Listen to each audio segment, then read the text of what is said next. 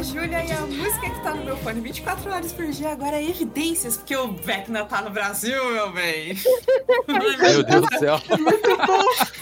Muito bom. Pobre Eu adorei Vecna. esse vídeo. Eu senti vergonha com aquele vídeo. Ai, gente, mas foi Meu Deus do céu. Eu senti vergonha da, da, da menina lá traduzindo a música pra ele. Ah, sim. Não, não, aquilo deve ter sido pior. É, eu achei top, porque, tipo, depois da tradução, a expressão deles ficou ainda pior.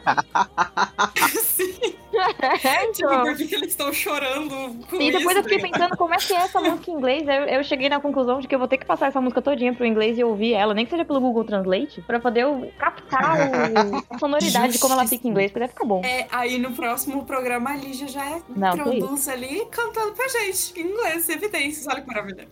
Meu Deus. Se lascou. Vem aí um novo hit. É, Oi, gente, eu sou a Lígia e eu acho que o solo do Ed tinha que ter sido The Darkness, I Believe I Think I Love. E o Ed tinha que. E no momento que o Vecna fosse atacar, ele tinha que fazer. Meu Deus do céu. Meu Deus do céu. O rock, o pior rock and roll possível ela escolheu. Não, eu amo. É o melhor rock and roll possível. Conseguiu escolher pior que os Duffer Brothers. Meu Deus. Não, que isso. Gente, The Darkness é maravilhoso. Quem grava um clipe de um alienígena num planeta de ursinhos de pelúcia e o cara sendo secado por um urso toalha? É perfeito, sabe? Meu Deus do céu. Defendo The Darkness hoje, ontem, sempre. Gente, eu acho que saindo daqui a gente vai te internar. Vecna, pode vir. Vem, Vecna. O que o Vecna veria na minha mente? Nossa senhora. É, o Dra Draco Malfoy batendo a punheta pro Harry Potter. É. Porque ela lê 24 horas por dia, ela tá lendo fanfic de Harry Potter e e Assim que eu É isso, processo gente. contra a é Rowling. a vida da Lígia. Ai, Hashtag leva Vecna. Justíssimo. Oi, gente, meu nome é Heitor. Estou aqui de novo com vocês e eu não consigo parar de ouvir Metallica. Não, não a música, porque, tipo, eu já ouvi, mas tem oito minutos, né? Eu tô ouvindo Enter Sandman. Porque eu redescobri Metallica graças a Stranger Things. Hoje eu acordei ouvindo Enter Sandman, dormi ouvindo Unforgiven. Tá bom demais. Nossa, que isso? Isso é castigo. Não, isso é tortura, para Meu com isso. Deus do céu. Ele está se auto, sendo auto-punitivo. Sim. Oi, oi, pessoal, eu sou o Hugo Salles e eu só queria estar igual a Kate Bush. Rica, linda, fazendo jardinagem numa mansão, enquanto a música faz sucesso retroativo. É isso. Nossa, sim. Gente, eu ia até comentar. Eu não aguento mais escutar Kate Bush. Eu não aguento mais ela, por causa do Instagram e do TikTok. Eu nem conhecia direito a Kate Bush, já nem gosto mais. O pior que eu, ca- Não aguento mais ela. Gente, Você liga o chuveiro, escorre assim a música dela. o pior que eu caí no, eu caí no Byte, eu coloquei a música no Spotify e às vezes começa no aleatório, tá lá. "Oh, God, meu Deus. gente, eu Nossa. cheguei na loja de material de construção essa semana pra comprar uma tábua de passar roupa. Sabe o que tava tocando? Kate Bush.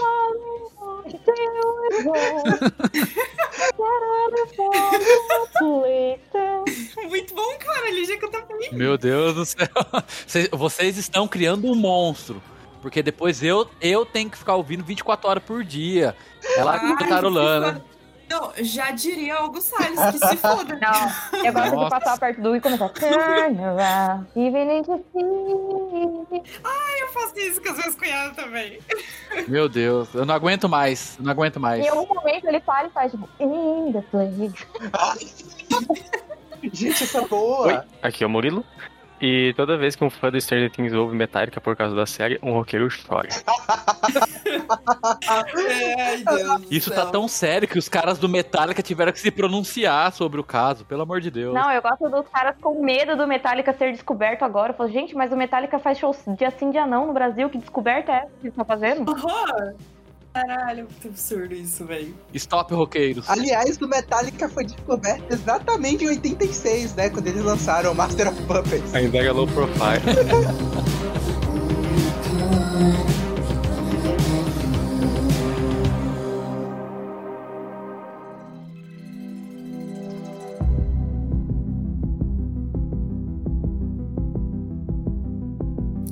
que a gente vai falar de Stranger Things, vamos começar do começo? E vamos falar do começo da, da, da, da série em si. Eu assisti antes de virar modinha. Ai, Eu, eu cheguei atrasada no rolê. Assisti uma semana antes da série explodir. Não, eu, eu assisti bem depois. Eu não O lembro. pôster dos moleques montar na bicicleta me ganhou de primeira. O pôster é muito lindo mesmo. Cara, mas pra quem. Eu lembro que a prime- o primeiro episódio de Stranger Things que eu assisti, eu jurava que era uma trama alienígena. Sim! Meu Deus, a Lígia e os alienígenas, né? Gente, muito tara, pelo amor de Deus. Eu gosto de alienígena. Socorro. É, então, eu, eu- o primeiro episódio eu vi e eu falei assim, puta, olha, ele vai foi levado por ETs. Já vai ter criança recebendo sonda no nariz, uns negócios assim, sabe? E aí tem a menina no laboratório, eu pensei, filha de ET. Não, gente, aqueles primeiros episódios tem uma vibe muito de ET. Tipo, ET o filme do Spielberg. Eu acho, sabe? É, tipo, sim, sim, a demais. fotografia e tudo. Gente, mas assim, pra quem não conhece Stranger Things, como que a gente definiria essa série?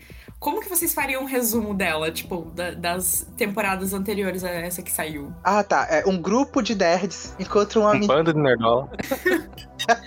Banda de nerdão. encontra uma menina que faz as coisas se mexerem enquanto o nariz dela sangra. E eles vão lutar contra um monstro. É isso. Ao som de uma ótima trilha sonora. Nem sempre. Lígia, Lígia, Lígia. A língua é igual chicote. Tá, tá. Peço desculpas aos roqueiros do Brasil. Gente, a Lígia tá afiadíssima hoje, né? Nossa, gente, eu não lembro de nada assim da primeira temporada, é verdade. Tipo, eu ia maratonar antes da quarta. Eu lembro que é, ó, o meu resumo seria é, criancinhas nerdolas, com hábitos nerdolas, que se envolvem numa situação mais nerdola ainda, que é encontrar alguém que não sabe nada do mundo e eles têm que ensinar pra ela. E acaba que o, o- a menina que não sabe nada tem que salvar os outros e ela tem os poderes, mas ela não sabe usar. E cabe aos nerdolas ensinar Qualquer ela. história de, de super-herói, é incrível. Sim. Só que no caso, Stranger Things não é de super-herói, mas ok. Assim, na quarta temporada é meio super-herói, né? Mas a gente vai chegar lá. Cara, eu, assim, eu também não lembro de muita coisa, mas é que a minha memória é meio bosta, né? Não é de, é de se esperar já de mim, mas acontece. Mas, cara, eu fiquei apaixonada por Stranger Things desde a primeira temporada, porque me pegou pra caramba. A primeira temporada é muito boa. A primeira temporada, ela é, é, tipo, ela é muito boa porque ela, ela é aquela. Eu sentia muita, sinto muita falta de, de crianças fazendo coisas de crianças e se envolvendo em aventuras que estão a crivo de criança. É aquela coisa assim da curiosidade. É, mano, os moleques vão resolver uma biblioteca, sabe? É uma coisa normal. Pra, até pra época e pra faixa etária, sabe? Eles precisam de ajuda. Eles vão chamar a irmã mais velha, a namorada do irmão, da irmã, o amigo de não sei quem. Tipo, são crianças resolvendo com o crivo de criança. Eu gosto desse tipo de. Eu adoro essa energia, É gente. justíssimo. Mas, tipo, eu dei risada porque o que mais a gente fala de Stranger Things é justamente o fato de eles não terem pais.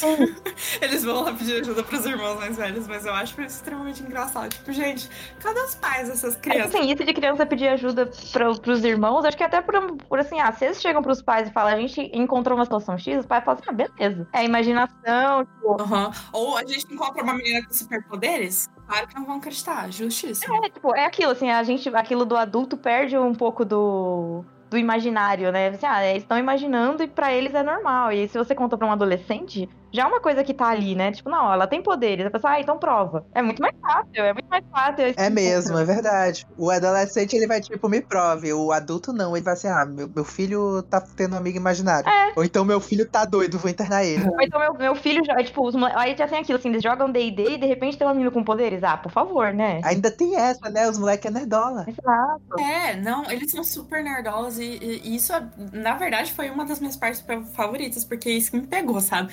Eu não gosto do termo nerdola, porque nerdola já não, não é muito legal. É verdade. Mas eu sou muito nerdola, infelizmente. Sou, sou muito nerdola e eu adoro, adorei a referência de D&D, adoro que eles, tipo, são super inteligentes, eles estão lá discutindo como adultos, apesar de fazerem coisas de crianças. Isso que é é interessante, né? Eles brincam como crianças, eles saem pra rua que nem crianças, mas eles vão resolver as coisas com a mente de adultos, né? É muito legal, eles pensam assim muito com o coração também. Ah, eu acho que eles não resolvem tantas coisas pensando como adulto, até porque, tipo, não, não, eu não consigo ver eles com essa mentalidade. Eu acho que eles resolvem dentro do limite de ser criança ali, até porque, tipo, eles têm que resolver problemas dentro do período escolar, né? Porque eles precisam salvar a Eleven, mas eles precisam ajudar a Eleven, mas dentro do horário de aula. Então eles têm que ter, né, Sim. usar a sala de audiovisual pra poder resolver uma situação. É, o sentido, assim, de adulto, na verdade, foi mais o do intelecto deles, porque eles são muito inteligentes, né? Ah, sim, eu acho que isso é um ponto a mais, né? Assim, do, do, do pensar deles é a mais, porque eles já são nerdinhos por si só. Mas eu gosto do, do fato deles resolverem as coisas com referências do que ele tem. Então a gente tem o Demagog, que, tipo, que é o que eles têm no é de referência do D&D. E cada plano é baseado naquilo que eles têm, que é o D&D. Eu acho maravilhoso isso. Eu gosto muito também. Eu acho que isso é o que, tipo, eu, a gente tava falando de Goonies, né? É isso que eu gosto em Goonies. Porque Goonies é a mesma coisa. São um monte de crianças resolvendo um problema que tá além delas, do jeito que criança resolveria. Ó, eu, eu ouvi em Goonies, a trama é, tipo, eu ouvi dizer que tem um tesouro enterrado que pode ajudar a cidade. Ah, vamos buscar um tesouro. E eles se metem, tipo, numa, numa, numa furada muito grande, mas eles estão dentro da curiosidade deles ali, resolvendo problemas que, né, talvez se fosse um adulto não, não iria adiante. Cara, mas assim, Stranger Things no geral é uma série muito boa e muito bem feita desde o primeiro episódio, porque prendeu muita gente. E principalmente, eu acho que nesses quesitos aqui que a gente vai comentar, que é tipo, os personagens eles se ligaram muito a gente, porque eles fazem. Cara, eles, eles eu acho que são os personagens mais reais que eu já vi, assim, em séries. Um dos. Alguns dos, pelo menos, sabe? Não, mas eu, eu acho que o Stranger Things ele pega bem ele pega bem essa coisa da pureza da, dos adolescentes, das crianças ali, no caso da primeira temporada, né? Sim. E, tipo, é aquela coisa que eu, uma das linhas de diálogo que eu mais gosto dessa temporada é Amigos Não Mentem, Uhum. né? E tem uma importância pra dentro da história, porque, pô, se, se você, quando você é criança, você sabe que um amigo seu tá mentindo pra você, aquilo te destrói, sabe? Sim, E demais. eu acho essa construção muito bonita dentro do- da amizade deles da primeira temporada. E quando tem aquele ponto de impacto, aquela cena que eles se abraçam e tal, você entende, pô, e, e isso é o que as crianças precisam, esse tipo de amizade que as crianças precisam, que a gente tem também quando na infância, né? Aquela- aquele amigo querido, aquele grupo de amigos muito querido, assim.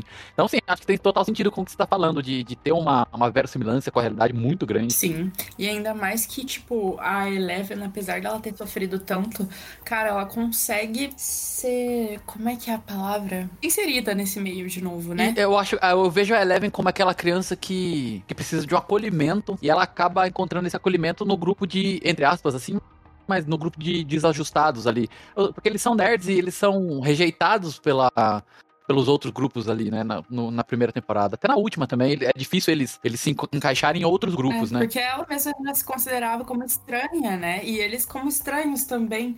Então, eles se encontraram muito, que nem você falou mesmo. É, os estranhos abraçando uma estranha, sabe? Eu acho isso muito legal. É, eu acho que ajuda muito essa estranheza também, do fato deles gostarem de coisas estranhas e, e ser, tipo, a, a Eleven ser a realização, tipo, da página do D&D vivo. Porque é uma menina que tem, que, se- sei lá, se você cria um personagem, aí eu lá, minha personagem tem tal poderes.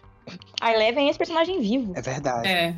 Também tem isso. é. Que a coisa dos personagens estranhos, tipo, não é só as crianças. Se, você, se a gente olhar bem, todo mundo do elenco principal é meio desajustado. Tipo, a Joyce, os próprios adolescentes e, e até os adultos que vão entrando nas outras temporadas Sim, também. Sim. Só, só quem se une, eles são, já são pessoas desajustadas de alguma forma. É, realmente, tipo, cada um ali tem. tem... Gente, eu já tô pensando quanto olhar, né? Tem uma demanda.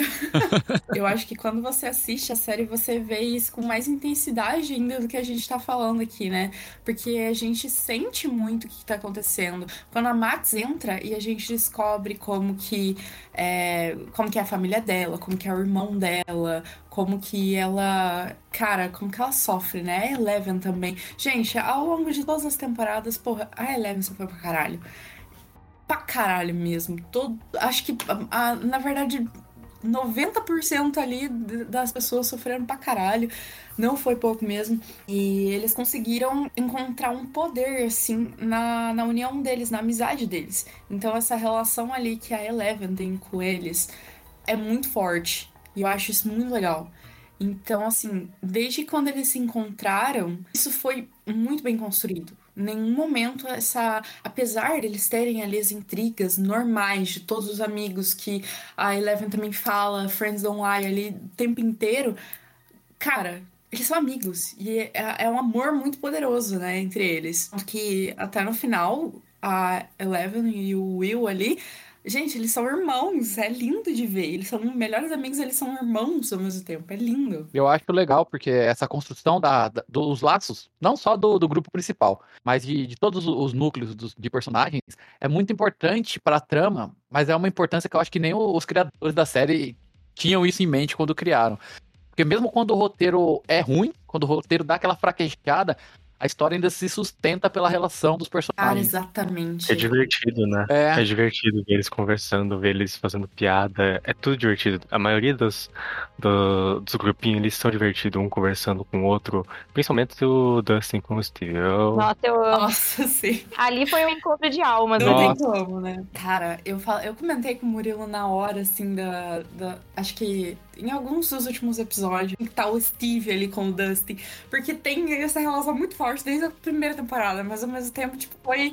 Foi. foi... Aí que tá, aí que tá. Não é desde a primeira temporada. Na primeira temporada você Não não tem nem mesmo. noção É. de que os dois vão virar melhor amigo.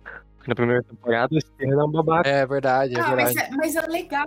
Mas eles são engraçados juntos. Não, Esse- mas é- Isso que é o ponto. Mas eles, é, eles nunca tinham se falado, é, tipo, eles nunca tinham conversado de verdade. Eles só tinham o Steve como o popular da escola que namorava a irmã do amigo, né? É. Uhum. Eles não tinham um- uma profundidade com o Steve ali. E aí, do nada, o Steve é o cara que tá matando bicho junto com eles. e é o- E o Steve sempre é o cara que não acredita nas coisas, né? Ele acha, tipo, eles meio paia, umas coisas meio assim.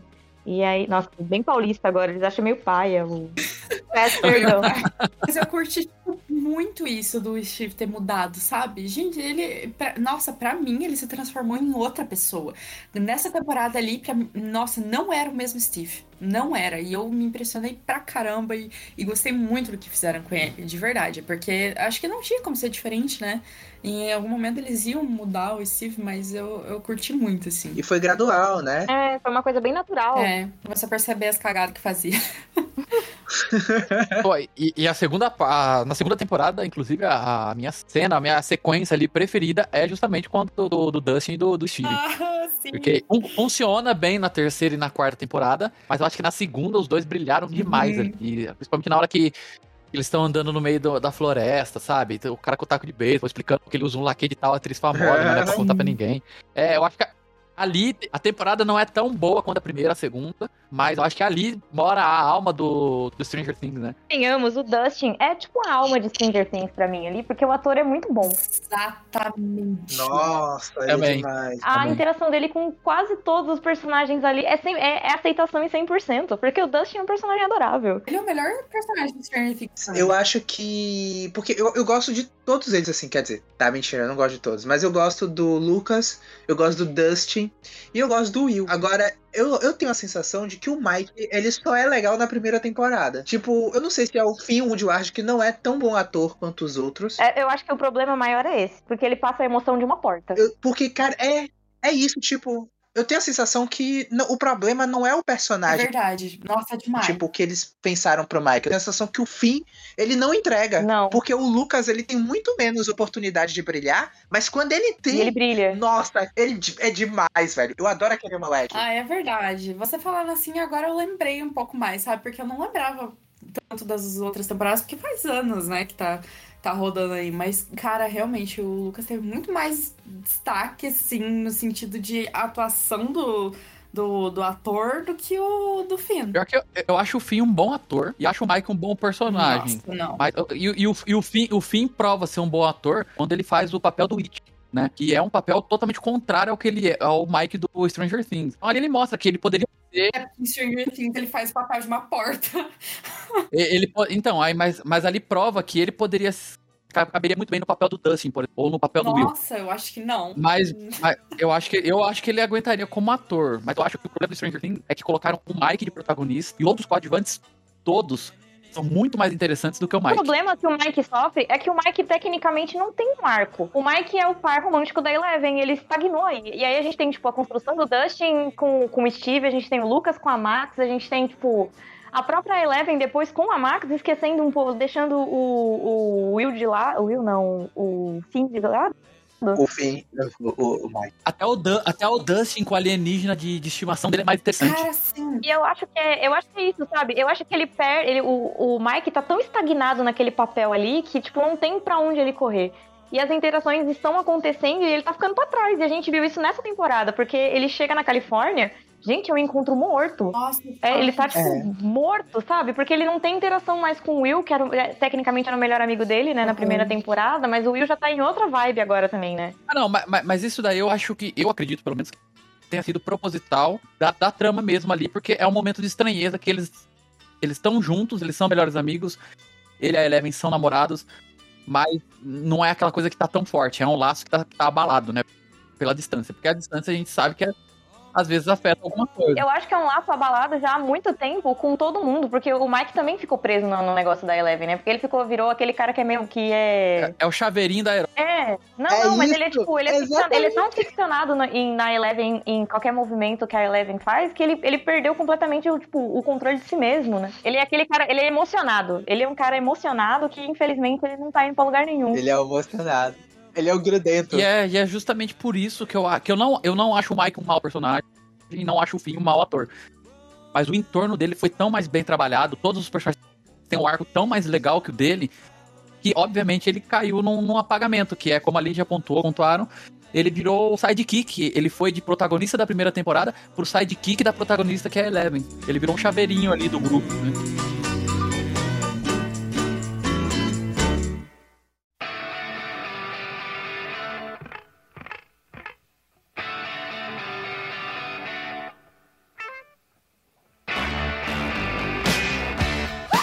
Vocês acreditam que por causa dessa. Tipo assim, como faz muito tempo, né? Eu e o Murilo, a gente não lembrou de Should I Stay or Should I Go? Tipo, foi muito bizarro, porque a gente pensou em, no quê? Em Kate Bush, a gente pensou em Metallica, a gente pensou nessa, nessa playlist ali que tá toda diferenciada do Spotify. E daí, cadê Should I Stay or Should I Go? Né? Mas, mas apareceu. Esquecido quanto Will. Apareceu. Tadinho. Coitado. Não, mas então, gente. Mas essa música é boa pra caralho. É, a Should I Stay or Should I Go é a música da relação do Will com o. Ai, gente, com o Jonathan. Ai, E tá aí Ai. o personagem que eu acho que ele só teve arco na primeira Não temporada. fala do Jonathan pra mim. Não fala. Filho. Eu odeio esse homem. Gente, o Jonathan, ele só serviu na primeira temporada. Eu fico com dó, porque ali sofre de vários problemas. Além do, do problema do próprio ator, eu acho que ele, ele cai no, no bite do Mike, que ele construiu aquela coisa toda em cima da Nancy e não avançou pra lugar nenhum. Tanto que o arco dele na última temporada é o fato dele estar longe da Nancy. Nossa, é muito ruim, né? Ele é o Mike mais velho, sabe? Ele é o- acabou se tornando o Mike mais velho. Nossa, sim. E Muito chato, cara. Não, e ele tá brisado, né? Que ele tá fumando o tempo todo. Imagina, nossa, tá tranquilo. Não que o ator não estivesse também, filho. Cara, mas assim, o Jonathan me incomodou pra caralho. Principalmente porque, olha, eu, eu não sei nem mais o que falar desse personagem, mas assim, um negócio que eu fiquei meio incomodada, mas não tanto assim, porque eu gosto de Steve. É que eles trabalharam todo esse negócio da Nancy se apaixonar pelo Jonathan, não sei o que lá, e daí enrolar, e eles ir pra faculdade juntos, não sei o que lá. Aí do nada, Jonathan drogado. Aí do nada, Jonathan lá do outro lado do mundo e os dois não querem mais se gostar. E daí agora nem se gosta do O Steve. de chave do negócio é que ela nunca deixou de gostar do Steve, né? Tipo, sabe, não teve muito nexo pra mim. Ela usou o Jonathan, na verdade, como um grande tapa-buraco, né? Porque ela, ela tava sofrendo pela, pela, pela Babi, né? E aí ela culpou, o- culpou entre várias aspas, o, o, o Steve pelo que aconteceu. Sim. E, ela, e aí ela se agarrou naquela coisa assim, tipo, eu não, sou, eu não sei onde tá minha amiga e ele não sabe onde tá o irmão. Talvez a gente, tipo, encontre alguma coisa junto. E girou em torno disso, né? E aí, assim, o, fato é que o Jonathan sempre gostou dela, isso ficou claro, mas ela nunca teve apego com ele. Eles passaram de amigos pra pra alguma coisa mais séria, porque o outro cara fez um comentário dizendo que os dois estavam, tipo, naquela meio que tensão, assim, de não saber pra onde ir. E acho que aí aumentou na cabeça deles, assim, ah, acho que a gente se gosta. Separados, eu acho que caiu a real de que talvez não fosse pros dois ficarem juntos. Mas tem aquela coisa do agora os dois dependem emocionalmente um do outro, né? É, mas assim, eu acho que aquele momento que o Jonathan perguntou ali na, dos- no, último episódio, né, pra ela, ah, tá tudo bem entre a gente, eu acho que ali era o momento da, da Nancy se impor, né, porque ela já tinha percebido que ela não curtia. Só que realmente tem esse negócio de, de- de os dois estarem naquela relação meio dependentes emocionalmente, e daí eu acho que ela não quer acabar com isso, né? E principalmente pelo fato do, do Jonathan já não ter passado lá no, pra, pra, pra universidade, já tá com, tipo, com a vida tudo fodida daquele jeito, drogado, tudo. Gente, é- realmente, a vida ali do Jonathan é complicada. Também O fato do. Eu acho que ela sente uma. Eu acho que ela sente uma segurança um pouco maior com, com o Jonathan. Porque o Jonathan, ela sabe que aquilo ali é o Jonathan. O Jonathan tá com, está com ela e não vai olhar pra outras pessoas. O Steve não passa essa segurança pra ela. Tipo, porque o Steve é o, tipo, é o cara que era o bonitão da escola, que podia ter qualquer garota, sabe? Sim, exatamente. E assim, é, o Steve mudou. Eu acho que rola essa insegurança nela. O Steve mudou, só que ele- ela namorou ele enquanto ele era popularzão. E, e, gente, isso deve ser muito absurdo. Imagina, eu, não- eu não me imagino namorando um popular assim que nem o Steve. Realmente, eu ficaria super insegura se fosse. E ela nem era mais bonita, né? Ela era só inteligente mesmo. Nossa, sim. Aí eu queria comentar uma coisa. A gente já pode comentar da temporada? Da, da temporada de agora? Já tá. Já tá. A, É a gente mesmo, né? pulou a terceira temporada, porque ela é muito ruim. É por. gente, não. Não, mas a terceira temporada trouxe uma personagem maravilhosa que é a filha da Uma Turner. Que agora eu esqueci. Da Robin. É verdade. A terceira temporada pôs a Robin nos nossos corações. Ai, gente, eu adoro a Gente, o Robin. detalhe mais importante dessa temporada, o detalhe mais importante dessa temporada não é nem a Robin. Eu sei que a Robin é maravilhosa, mas é o fato de todo mundo tá lindo.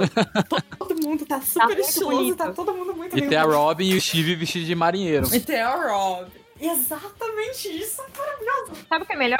A Robin e o Steven passaram a funcionar como dupla por causa do Dustin. A terceira temporada é muito importante porque nos deu uma das coadjuvantes mais legais, que é a irmã do Lucas, porque a frase que ela solta, você A não Érica. escreve, você não escreve América sem Érica, pra mim foi top. É, li- é to- top linhas de diálogo. Gente, maravilhosa. Cara, foi sensacional. Gente, ela me ganhou nessa. Ela me ganhou. Oh, sensacional. Ela. Oh, sincera. Ah, não, eu vou deixar pra. A gente vai elencar os personagens favoritos no final. Eu acho que vai ser mais interessante. Agora, é incrível como eles têm a capacidade de fazer um monte de coadjuvante bom. Não tem personagem ruim nessa série. né? E personagem principal ruim. Não, tô zoando. Não, os personagens são bons também, mas é tipo o elenco inteiro. Mas, tipo, os coadjuvantes, que não são. Nossa, co- coadjuvante é meio feio de falar, porque todos roubam muita cena, né? Eles são muito maravilhosos, cara. Eu, eu me apeguei muito por eles. E, e teve, claro, os, os favoritos, né? E o Dustin, assim, nossa, gente, ele é sensacional. A Erika é sensacional. Max ali, ela me passava um pouquinho de medo, na verdade. Nossa. A Max na terceira temporada medo. é maravilhosa. Esse negócio de construir um bom coadjuvante é tão incrível que até o irmão da Max, que é um, entre várias aspas, o vilão, ele é um personagem interessante de você acompanhar. Então toda cena que ele aparecia, tipo, eram cenas curtas e eram cenas que te marcavam ali, porque, né, ele é o cara que é racista, é o cara que é, tipo, é, é abusivo com a irmã, é o cara que. é, aí ele sofre, você. Depois tem aquele paralelo que ele sofre abuso do pai também, né? Uhum, exatamente. Ele tá sempre naquela assim, tipo, depois ele é o cara que é gostosão e pega só mulher mais velha. E ele é um cara que você, você assiste e fica assim, pô, tá lá. Gente, ele é muito creepy, velho. A- a- Até aquele bigode dele é creepy, assim. E ele na natação, né? Que eu acho que o Steve também trabalha, né? Nesse momento ele tá ali, É, né? só que é diferente, porque o Steve é tipo aquele mag, mag, mag, mali- magrelo, malhadinho. E o cara é bombado e passa óleo no corpo. Tipo, é, é o cara que ele passa e as mulheres tipo, ficam tudo olhando, né? E o Steve não. É muito bom, gente. Gente, eu tinha me esquecido disso. ponto extremamente importante é o, é o fato dele ser maravilhoso, né? Ele é muito lindo. Pausa aqui só pra falar isso. Ele é lindo desde, desde que ele era o Ranger Vermelho na adaptação do Power Rangers. Pera ainda, ele não foi o Ranger Vermelho depois? Ah, não sei, mas ele era lindo do mesmo jeito. Envelheceu tal qual o vinho. Cara, Nossa, sim. em Power Rangers ele tá mais engomadinho, né? Ele tá com cara de. É, não- De, de Steve. ele não é um redneck. Ele tá com cara de Steve no Power Rangers. Gente, um ponto importante que na verdade todo mundo fica discutindo isso na internet. E eu vi. eu- as escolhas das pessoas me chocaram um pouco. Eu, eu ia comentar sobre o irmão da Max, que eu esqueci o nome agora. Como é que Não é? lembro o nome dele. Billy. O Billy. Eu ia falar que era pra vocês escolherem entre três, mas eu vou dar duas opções só. Entre o Steve e o Ed, quem que é o mais bonito? Quem que vocês fariam? O Ed. E eu nem gosto de metaleiro. Gente, eu faria muito o Ed. Todo mundo escolheu o Steve. Todo mundo que eu vi. Na internet inteira. O Steve é fácil de escolher. É, tem isso também. Porque ele é padrão. É, tem isso. É, realmente. mas, cara, ele não é. Ele não chama a minha atenção, que nem o Ed. O Ed. Ah, sim. Steve é mais do mesmo, né? Ele é qual- qualquer, tipo, estereótipo de cara bonito dos anos 70, 80. É o Steve. É, é, exatamente. O Steve e o Billy também. O Billy também é o estereótipozão do, do cara dos anos 80. Mas entre o Billy e o e, e aquilo, entre o Billy e o Steve, eu escolheria Nossa, o eu Billy. também. Por que, que vocês gostam tanto do Billy? Ele é um babaca a temporada toda. Mas ele é bonito. Não, não é gostar de Ele é gostar. bonito. É porque ele é bonito. Não, não, É só, é só não, não, não, não, não, mas é que, tipo, todo mundo fala, ah, colocaram ah, na segunda temporada apareceu o, o cara lá de, de Senhor dos Anéis lá e todo mundo amou ele e mataram. Aí na terceira temporada apareceu o Billy, todo mundo amou, amou ele e matou. Nossa, Mas como é que amaram o Billy? Sendo que ele é um babaca a temporada toda. Ah, não. Aí Mas- ele mas se redime no final, aí todo mundo ama ele, ele foi um babaca até o fim. Redenção, redenção no final não, não, não, não tira a culpa de ninguém. É, não funciona pra mim também, não. Pra mim também não funciona, não. O Bi- mas eu acho que o Billy já tem uma redenção na metade do caminho. Porque pra Max não funcionou também. eu acho que o argumento da galera é que foi ruim, sabe? A galera mirou no fato de eles criarem personagens novos pra matar, e aí largou essa bucha aí dizendo que a galera amava o Billy e ele morreu. Todo mundo ama o Billy. Não, eu ninguém ama o Billy. Mas na terceira temporada. A morte é do é, Na terceira temporada, o cara. Não, a terceira temporada, o cara que surge e morre é o cara que toma o, o geladinho lá, o russo. Russo. O russo, é. Não, e tem outra coisa, tipo, é, a galera falava a mesma coisa da Barbie. Eu falei assim, gente, ninguém ligava pra Barbie. Ela, Ninguém, ela nem teve tempo, não né? ligavam pra Barbie. Ela nem teve tempo. Não, ela morreu muito cedo, cara. É isso que eu tô falando, e a galera mandou essa da Barbie. Falei assim, gente, ninguém ligava pra Barbie. Até os produtores não ligavam pra É, ela. a Barbie era, é um personagem que, tipo, se tivesse viva, ela ia ser chata até o fim, sabe? Porque É. ela, ela Aham. era aquela, ela era aquela amiga que, segu- que segurava a Nancy pra poder só manter pra ela, né? Eu nem lembrava mais da Barbie pra você ver. Tipo, ah, mas realmente. não, real, sabe? Tipo, quando a galera começou a- na, na internet a ficar perguntando, ah, e a Barbie? O que que aconteceu com a Barbie? Eu falei assim, quem se importa? Ela morreu e é isso. Aí os Duffer foi lá e fez uma cena, né? Acho que foi na terceira temporada, pra mostrar ela morta, pra dizer o que aconteceu com ela. Eu falei assim, gente, Mas aí. aí pronto, agora você Aí eu, até, aí, aí eu até concordo, porque, tipo, ah, foi, foi bom pra eles, porque eles estavam. Ficou muito tempo naquela expectativa do que ela ia se tornar, né? Aí eu ah, achei legal eles terem dado esse fechamento, ó. Aconteceu isso aí, ela morreu, meu irmão. É isso. Ela morreu. Não, eu achei ótimo, porque eu falei assim, então, morreu, gente. Não tinha nada não, porque às vezes é isso. Porque, porque eu, eu acho que da primeira pra segunda temporada, foi, eu acho que deve ter sido o- um dos tópicos mais comentados. Pô, e o que aconteceu com a Barbie? Ela vai voltar, ela vai voltar. tava falando do Bill e do, do porquê que a galera gosta dele. Eu acho que essa constru... é, a gente tem muito essa mania do, do vilão humanizado, né? Que todo mundo tem que, em algum ponto, do- tem que gostar do vilão pelo que ele é. É, e per- em algum ponto ele, ele tem que se redimir, né? É o que o Murilo falou. É, é o que ele falou, cara. É um babaca. É um grandíssimo de um babaca. Mas eu, ado- eu adorei ver a Max meter a, a marreta, de, o taco de beisebol no meio da perna dele, sabe? É uma cena excelente. Nossa, sim. Não, mas eu, eu acho, eu acho que o, o caso do Billy, eu, eu, eu acho ele um, um bom vilão e a- gostei do fato de terem, não de terem humanizado ele, mas tipo, ele era babaca porque ele tinha muitos problemas de rejeição. É diferente se a gente fizer um, um, um link, você vê a diferença de qualidade de construção de personagem, de vilão, com o cara, com o Jason da quarta temporada. Porque o cara é babaca por simplesmente por ser babaca. Não, não tem motivação por trás. E, tipo, isso deixa a gente deixa chato de assistir. É, exatamente. Não, então, mas ao mesmo tempo, é bom você ter um cara como Jason, porque, tipo, você vê que às vezes as pessoas são só babacas. Não, sim, mas tipo, quando, quando a galera. Ah, quando a galera critica a questão de humanizar o, o Billy. Acho que não é questão de humanizar, mas tipo, é só mostrar. Acho que o, a- A realidade que ele passou, né? é, o, o que rolou com ele foi mais isso. Foi mais mostrar que ele sofreu muito e ele era. Ele foi condicionado meio que a ser daquele jeito, por vários motivos. Fica muito claro isso na cena que, tipo, é aquele momento que ele é extremamente babaca com a Max e o pai chega e é extremamente babaca Oh, com ele, sabe? É aquela troca de Aham. babaquice que fica, tipo, eterna, sabe? E se você para pra pensar, a, Ma- a Max era pra seguir o mesmo rumo dele. A Max só foi um Billy 2 porque ela encontrou a amizade do grupo principal. Eu acho que. e, nossa, Assim, ela começou sendo o Billy do grupo, né? É, isso pra mim é uma das coisas mais lindas ali da terceira temporada, saca? Porque é aquela temporada que a rivalidade que ela tinha com a Eleven Ai, graças a Deus acabou. Porque rivalidade feminina não precisa, né? Sim, perfeito. chega num ponto que some e elas, elas ficam muito amigas. E aí você percebe, pô, é o é, aí novamente eles martelando aquela coisa do poder da amizade, que é muito importante pra história do, do Stranger Things. né? Eu acho que ali, é, é, pra mim, é o ponto alto ali da, da, da terceira temporada, porque você vê que pô, a Max era pra ter seguido o caminho do Billy, ou um caminho pior. No, no caso, ela seria uma pessoa mais depressiva, mais quieta, de repente até com suicídio, não sei.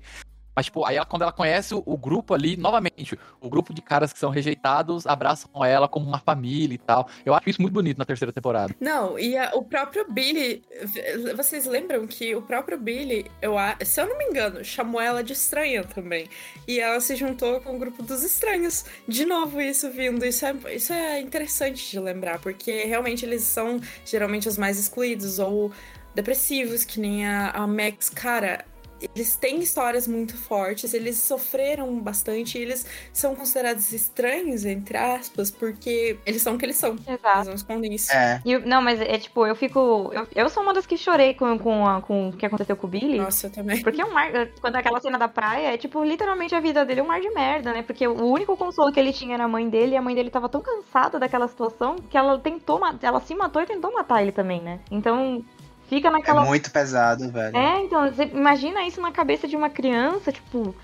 Tá, sua vida desmoronou de uma vez e seu pai, ao invés de te dar aquele apoio, ele vai e casa com uma completa desconhecida que ele já tinha, de, tipo, e pôs, pôs uma filha no lugar dele, né? E assim. Então, é, eu acho que assim, eu, a construção do Billy é muito boa de tudo que aconteceu e depois essa reviravolta, assim, de você sentir pena do Billy do, pelo que aconteceu, porque, né, ele vai morrer, mas assim, ele não vai morrer porque né? Ele vai morrer porque tem o bicho dentro dele lá e tá matando ele e vai levar ele ao extremo de matar alguém que acho que era, uma, era um limite que talvez ele não, não ultrapassasse se não tivesse com, é. com a criatura dentro dele ali, porque ele tem aquela coisa com aquele gatilho com morte, né? Eu, eu, acho, eu achei um excelente final pro Billy, apesar da, da situação. Eu não queria que ele tivesse morrido ali. Talvez ele, se ele tivesse se redimido, talvez ele e a Max tivessem um relacionamento bom.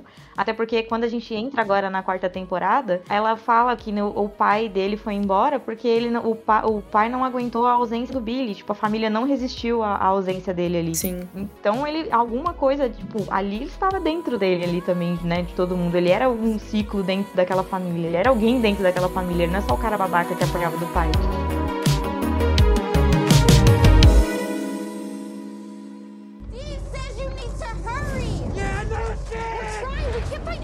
Seriously, what is all this shit? I mean, what are you even looking for? Madonna, Blondie, Bowie, Beatles, music!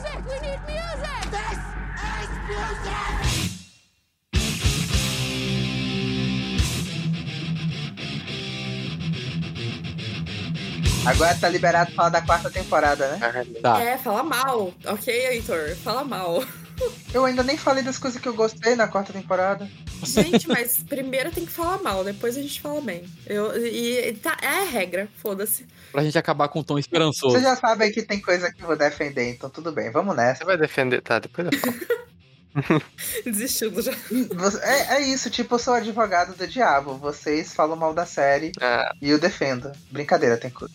É, é, é isso mesmo. Vai defender o, o, o arco do, da Rússia? Vai tomar no cu, que merda. Cara, tipo, velho. Foi legal no primeiro, no, na primeira vez que o arco da Rússia apareceu, eu pensei, nossa, que legal. Lá pelo final eu já tava tipo, mano, eles ainda estão na Rússia. Quando eles voltam pra terceira, quarta vez pro Gulag, eu já desisti. É verdade. É. Não, sim. Ali eu tava, eu tava me sentindo jogando Alien, tipo, porque você vai e volta tantas vezes do mesmo lugar que eu já tava assim, nossa, vou voltar pra lá, meu Deus do céu. Gente, pra mim não, é, mas, mas, a mesma mas, coisa toda vez. Vamos fazer um exercício, assim. Depois do final da terceira temporada, obviamente a gente sabia que ia ter uma quarta, porque fica bem aberto. E o que vocês pensaram? Porque, assim, sinceramente, eu, eu achei o encerramento da terceira temporada ótimo. A minha série teria acabado ali. O arco dramático da, da morte do Hopper ali, a Eleven lendo a carta, nossa, aquilo lá foi tipo, foi muito, Cara, foi muito emocionante. Aí uma semana depois. Chorou. É, e tipo, uma semana depois a Netflix solta um vídeo que aparece o Hopper vivo. Exatamente. Aí aquela cena triste não serviu pra nada. O Hopper vivo aparece numa cena no final da terceira temporada. Eles não soltaram não, o vídeo é depois. É num pós-crédito. É, é, mas, tipo mas assim, eu não entendo essa parada assim. Ah, mataram o Hopper, mas não mataram. Gente, no episódio eles dizem para você, tipo, a série acaba e já você sabe que o Hopper não morreu. Não, sim, mas, é, mas aí entra naquela coisa do pós-crédito, né? Que é justamente o que eu tô falando, que eu acho que todo mundo pensou. Porque se não tem esse pós-crédito, o encerramento da série teria sido lindo, sabe? Ali, para mim, o, o, final ali teria sido bonito, porque eles vencem o monstro, saem de, de Hawkins, ela faz aquela carta bonita, pum, acabou. Pra mim teria sido um ótimo encerramento pra série. Eu concordo super, cara. Porque, assim, foi tão emocionante. Só que terminou ali, o Murilo olhou pra mim e falou: sem corpo. Exato, não sabe, corpo, não sabemos se, se tá vivo ou não. E provavelmente tá, tá vivo, né? E o que, que acontece? Choramos. Choramos feito bebês. O Hopper tava vivo. Tudo bem, eu gosto do Hopper. O Hopper é legal estar vivo. Agora Eleven tem um pai. Ah, divertido. mas, mas beleza, podia ter acabado a série ali. Que ia ficar legal. Mas, ao mesmo tempo, eu esperava, de novo, a participação do Will. Eu quero muito que ele, que ele tenha alguma ligação ali com o mundo invertido. E se ele. Cara, eu acho que ele vai morrer. Porque se ele tiver essa ligação mesmo ainda com o mundo invertido, que com certeza tem, porque no final da temporada eles finalmente descobriram que ele ainda tem essa ligação e fi- fizeram atiçar os perlinhos ali dele.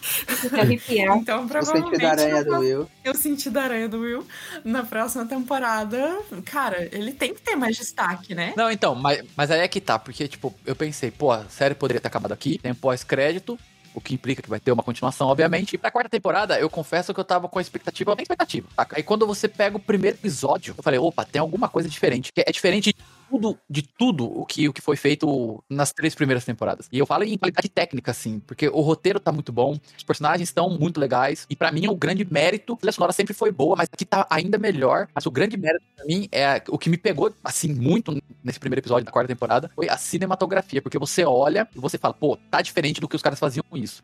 Dá pra ver que eles tentaram trazer uma outra coisa. E eu acho que é o jogo, o controle de câmera, o jogo de luz, ou a paleta de cores que eles, que eles vão utilizando, vai contribuindo muito pra criar aquela atmosfera. Pô, as coisas estão muito ruins Hawking, sabe? Aí já começa um assassinato, começa o outro, e você vai ficando. Você vai. Eu, eu, tipo, na quarta temporada, eu comecei os primeiros minutos sem expectativa, e no final do último episódio eu tava, puta merda, eu vou assistir isso até o fim. Não vou Cara, parar. Eu tava bem assim, porque, porque na realidade, eu, tipo, Stranger Things é uma coisa comigo que é assim. Eu, eu vou assistir a temporada e eu nunca tô com expectativa.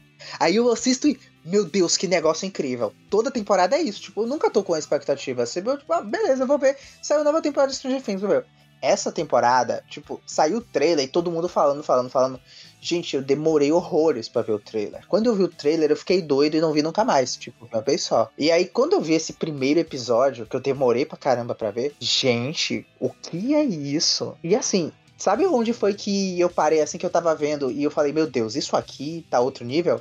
A cena, a primeira cena do Steve conversando com a Robin. O jeito como a câmera se mexe naquela cena, que vai se movendo junto com o Steve e a Robin é, pela locadora à medida que eles falam e a, e a câmera ela se move no mesmo ritmo da voz da fala deles, eu ficava assim, e era um plano longo, tipo, não tinha corte.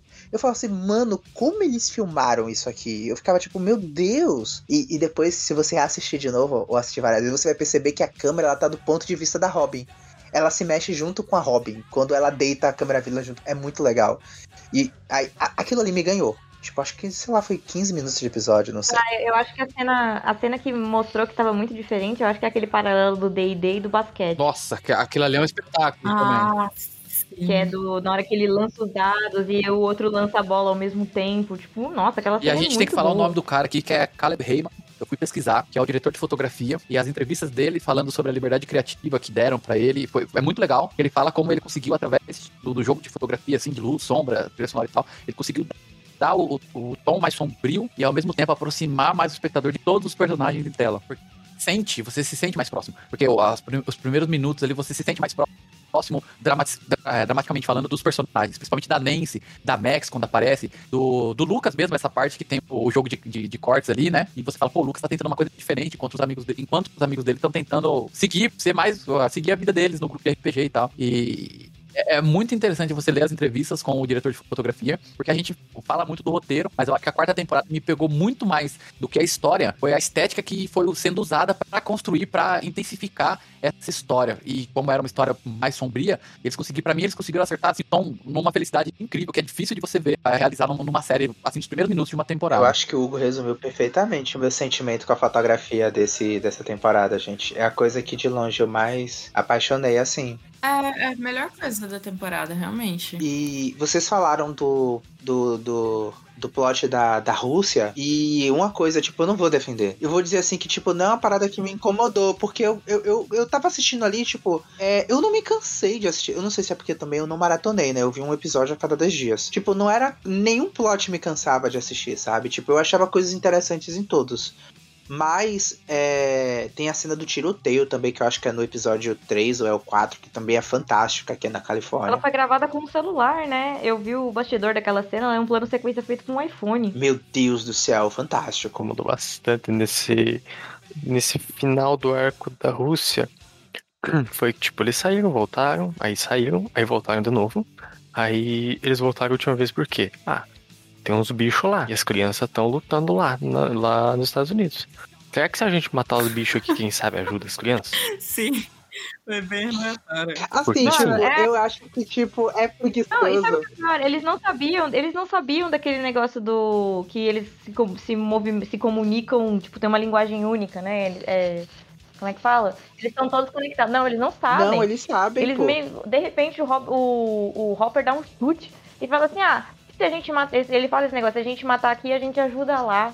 Aí o cara tem certeza e fica tipo. É, parece que o roteiro ele falou, tipo, ah, não tem o que fazer com esses personagens aqui, vamos dar uma enroladinha. Aí, tipo, realmente, porque a luta com o Demagorgo, tipo, aquela luta com aquele Demagorgo é vergonhoso, porque, tipo, assim, ah, ele é uma criatura que nada toca nele. Os caras estão atirando, caras gastaram balas e balas de rifle, balas e balas de metralhadora e não fez um corte. O Hopper sacou uma espada de não sei aonde, o Excalibur que caiu ali no chão. Gente, Não, no Excalibur É não. do Excalibur não. É o prop da espada do Conan.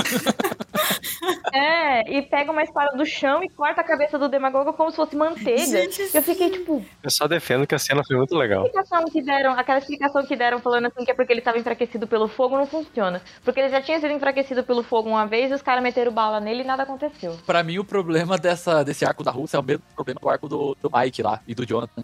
Porque poderia ter sido resumido muito, muito, muito, muito brevemente. Então dava pra ter acabado antes, mas a sensação é que fica que eles precisavam continuar estendendo os três, três núcleos de história pra se encontrar em determinado momento. É. Aí, aí me deu a sensação de um pouco arrastado. O começo é legal, a gente sabe que o Hopper tem que voltar, então botou ele num cenário caótico ali. Apresentou um personagem bom também, que aquele personagem é o, o russo, é muito legal. O Homem de Mil Faces. É.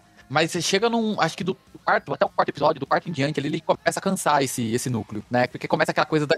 Aquele cara trair eles, que é muito chato. Nossa. Aí, aí eu fiquei.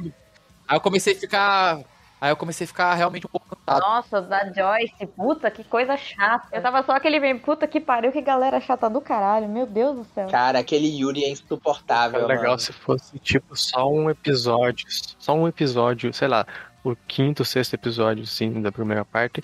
Só contando o que aconteceu na Rússia. Um episódio só pra Rússia. Aí acaba ali, aí os outros episódios voltam. É, eles podiam fazer um episódio, tipo um filme, né? Exato. Deixa só um episódio mais diferenciado ali na Rússia. Aí nos outros episódios você volta.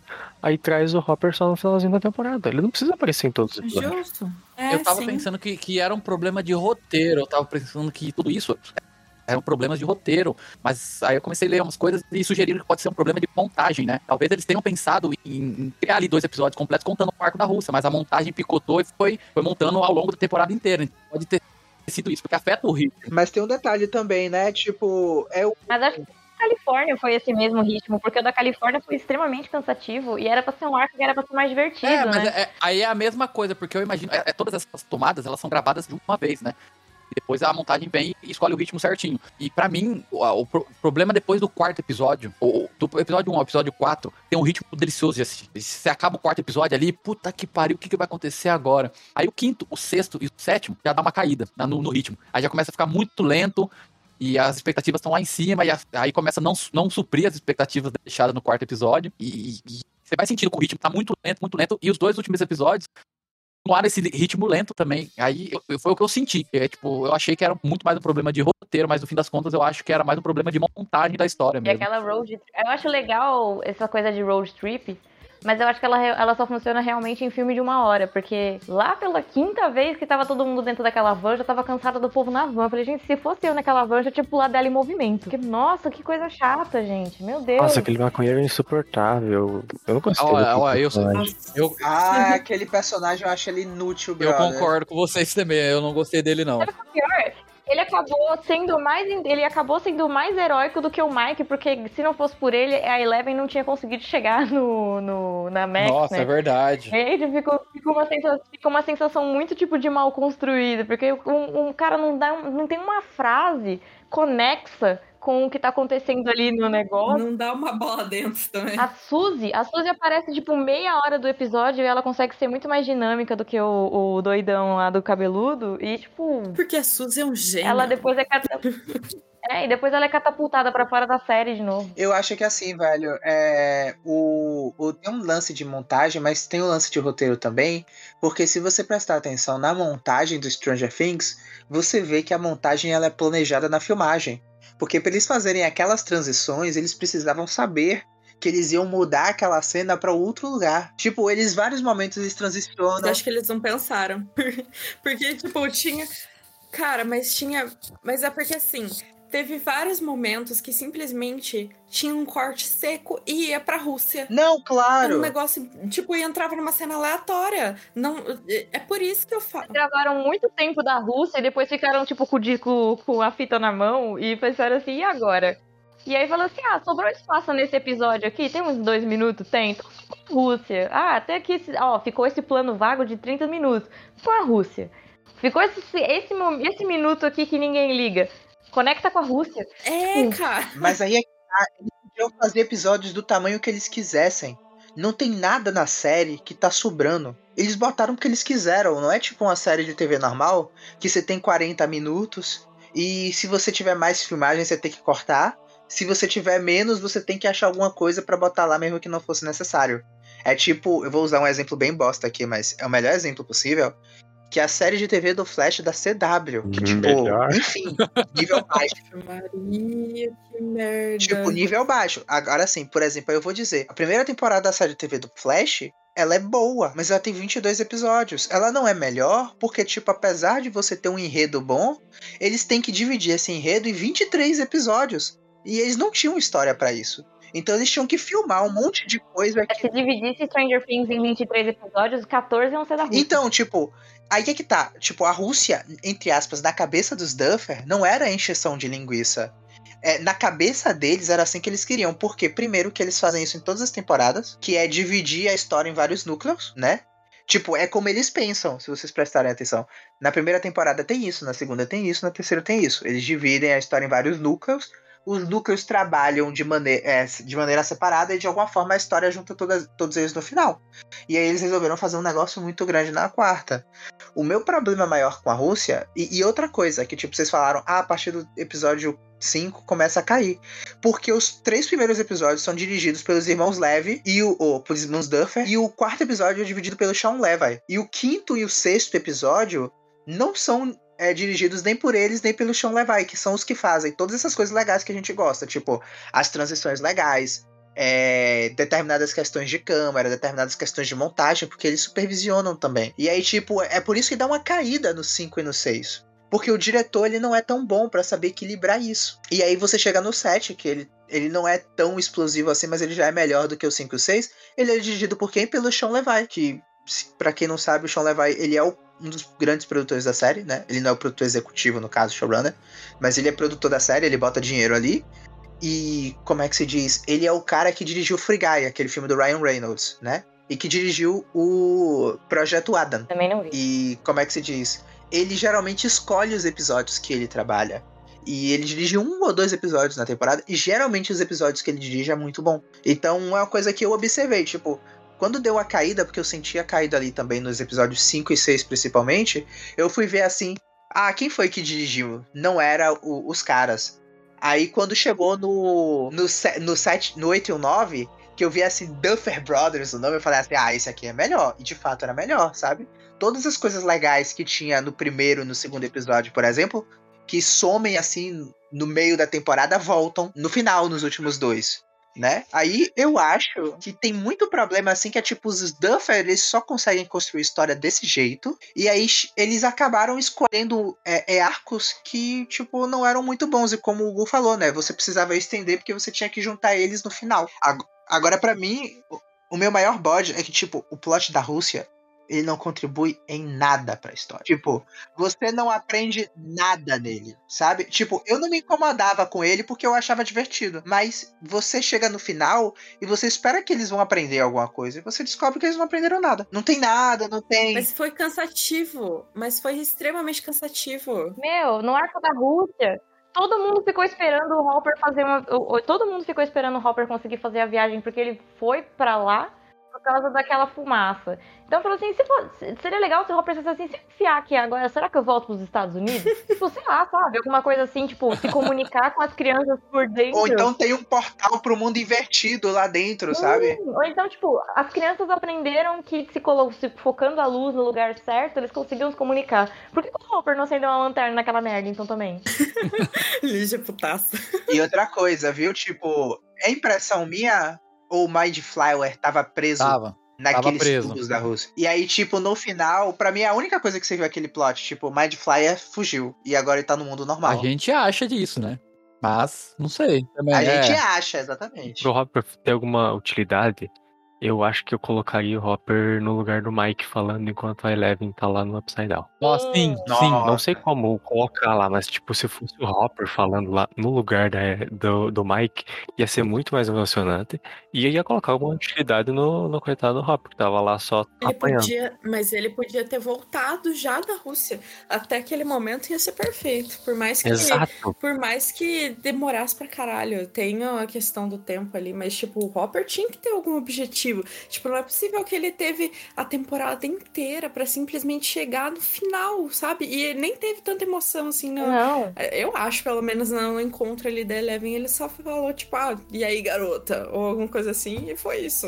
No encontro da Eleven, não. No encontro dele com a própria Joyce já não teve muita emoção. Eu acho que eu acho É, cara. Gente, tipo, ele morreu. Ele tecnicamente morreu. Como que ele- elas não se acabaram de chorar, sabe? Gente, eu fico desgraçada com Sim, isso. aí a a gente entra naquele problema porque a, a Joyce já tinha vivido o luto dela todinho, né? E de repente ela sofre um baque que é o baque contrário. Tipo, ele não tá morto. Ele tá vivo. E eu- aí eu acho que, tipo, é uma, é uma falha assim do, do. Eles deixaram a Joyce viver todo o luto dela e o luto dela teve que levar ela pra Califórnia, que era um ambiente diferente. Então ela tirou os filhos dela e a Eleven do, ambi do ambiente seguro, né? Do ambiente de apego seguro pra um outro lugar. E aí que desandou o Jonathan, desandou Eleven, desandou o Will com, com aquela roupa horrorosa. Mas. Cabelo, esquece o cabelo. Esquece que eu- É, e o- menos o cabelo, o cabelo estava impecável. Mas eu acho que eles é, mataram o luto da Joyce muito cedo. Talvez se ela, né, se ela ainda estivesse de luto pelo, pelo, pelo Hawks, talvez tipo, o reencontro deles fosse mais emocionante. Mas ela já tinha vivido todas as fases do luto possível. Então ela não tava mais de luto. E a partir do momento que ela recebeu a mensagem pra ah, ele tá vivo. Ela falou, será? Aí tem a comprovação de que ele tá vivo. Aí só restou a ela. E até, tipo, não tem um, um, um aprofund... não tem como aprofundar mais do que isso ali na cabeça dela. Eu, talvez, assim, aquela coisa, tipo, chegar e ver ele pessoalmente, talvez fosse um pouco mais emocionante. Mas foi tão morno que foi muito sem graça. Só abrindo parênteses aqui, lembrando de uma outra coisa que vocês falaram, que eu, eu ia comentar que eu dei muita risada naquela cena do Hopper com a espada. Foi muito legal aquela cena, mas eu, eu tava dando tanta risada. Eu dei tanta risada. Então, gente, para. Ali, ali, eu, ali eu sentei e chorei de raiva. Eu falei, não, eu não tô acordada 4 horas da manhã pra poder ver o Hopper matar um Demagorgon na espadada. Gente, é e, demais e, até pra mim. Uma curiosidade. Eu, o Hugo, a Lígia e o Murilo terminamos praticamente ao mesmo tempo. A gente esperou o episódio sair e a gente terminou quatro e meia da manhã, praticamente, esse episódio. Esses episódios. Os, os quatro, assim, né? Os quatro decep- levemente decepcionados. Gente, a gente foi pro grupo ali digitar com ódio. Nossa, eu, eu- quando eu vi que o Hugo falou alguma coisa que decepcionou, alguma coisa assim, eu virei pra ele e falei, não, a gente não é o único que pensou isso. A gente não é o único, tem mais gente do nosso lado. É. Não, eu, eu cheguei no trabalho no outro no dia, né? Aí falei assim, ah, eu assisti o final de Stranger Things. Aí a primeira reação foi, nossa, uma bosta, né? Eu falei, ai, graças a Deus. Assim, eu, eu, não, eu não acho que isso tenha sido uma bosta, mas até pegando, até pegando um pouco do que o Heitor falou, eu acho que os Duffers tiveram muita liberdade pra fazer, muito tempo, muita coisa pra explorar, e eles acabaram não sabendo muito bem como explorar e criaram várias barrigas ali na narrativa, o que foi prejudicando um pouco do ritmo, prejudicou alguns outros personagens e tal. Mas no final, assim, o saldo é decepcionante. É, mas se você pensar no. É, é muito louco, porque no começo da temporada a gente começou sem expectativa, o hype subiu lá em cima durante a temporada, o que prova que ela tem uma qualidade, né? Que, tipo, a série pegou a gente pela mão e falou, ó, vou me entregar uma parada foda aqui. Aí no fim acabou sendo alguma coisa mais nivelada, né? Não, mas o meu problema é justamente porque eu entrei com muita expectativa. Ah, aí é outra coisa. É, eu não vejo trailer. Eu tá, e eu amo Stranger Things. Eu amo, amo, amo de paixão. E daí eu já cheguei assim falando: Meu Deus, agora vai todo mundo morrer. Falaram que ia- os atores, eu acho, falaram que ia ser um massacre. Ia ter contagem de corpos e não sei o que lá. Gente, só se for do- dos corpos de, de Hawkins, né? Não foi os atores, foi os produtores. É, é, de qualquer forma. Os atores não falaram. Tipo, a Millie Bobby Brown, inclusive, reclamou que ela tava dizendo que os Duffers tinham que ter mentalidade de Game of Sim, é Thrones. verdade. Falaram que. Ela falou que eles tinham que ter coragem, né? Faltou coragem, alguma coisa assim. A- Aí, aí os Duffer responderam falando que eles simplesmente não são Game of Thrones. Eu, não, mas assim, já que a gente tá falando dos Duffers, eu acho ótimo que os caras gastam uma grana pra pôr um, um dublê de corpo no Mike andando de bicicleta desde a primeira temporada. E eu acho isso, tipo assim, eles continuam não sabendo o que fazer com o Mike, além de não saber andar de bicicleta. Exato. Não, e, e o legal do, do negócio do dublê é que o Ed não teve dublê naquela cena que ele tá tocando Metallica. E eu achei maravilhoso. Nossa, ele Sim. sabe tocar. Eu achei incrível isso, meu Deus, fantástico. Ele foi realmente pro Upside Down e gravou isso. De tão bom que é. Exato.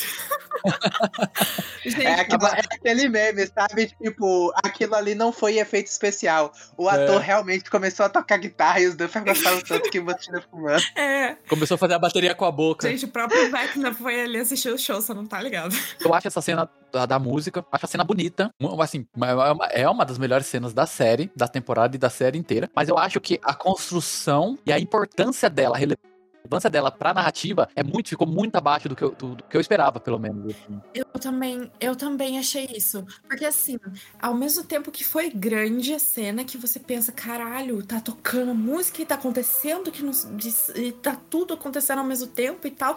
Mas ao mesmo tempo, a relevância dela realmente foi, foi muito baixa. Tanto que até o Dustin tava ali sozinho. Enquanto o Ed tava morrendo, e daí isso ficou meio de lado, sabe? Parece que quando ele morreu acabou tudo.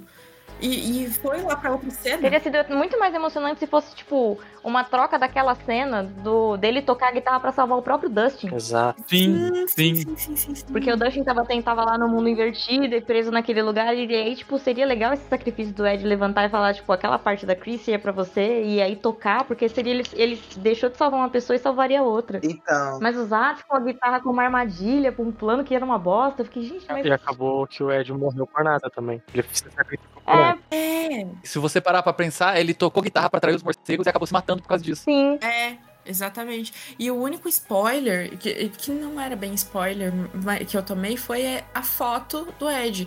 E o que eu fiquei imaginando é que ou o Ed ia morrer ia tocar essa, essa música, sei lá, enquanto ele morresse, o que tecnicamente aconteceu, mas não foi bem assim. Eu acho que poderia até ter sido de outro jeito, porque realmente ele morreu por nada. Não por nada, mas acho que faltou um- uma pimenta ali, um salzinho, um tempero. Não, não, não uma morte épica, não foi épico, né? Não foi. É, e o que a gente imaginava que tinha que ser, né? E daí eu imaginei isso, ou imaginei ele tocando enquanto Dustin morria.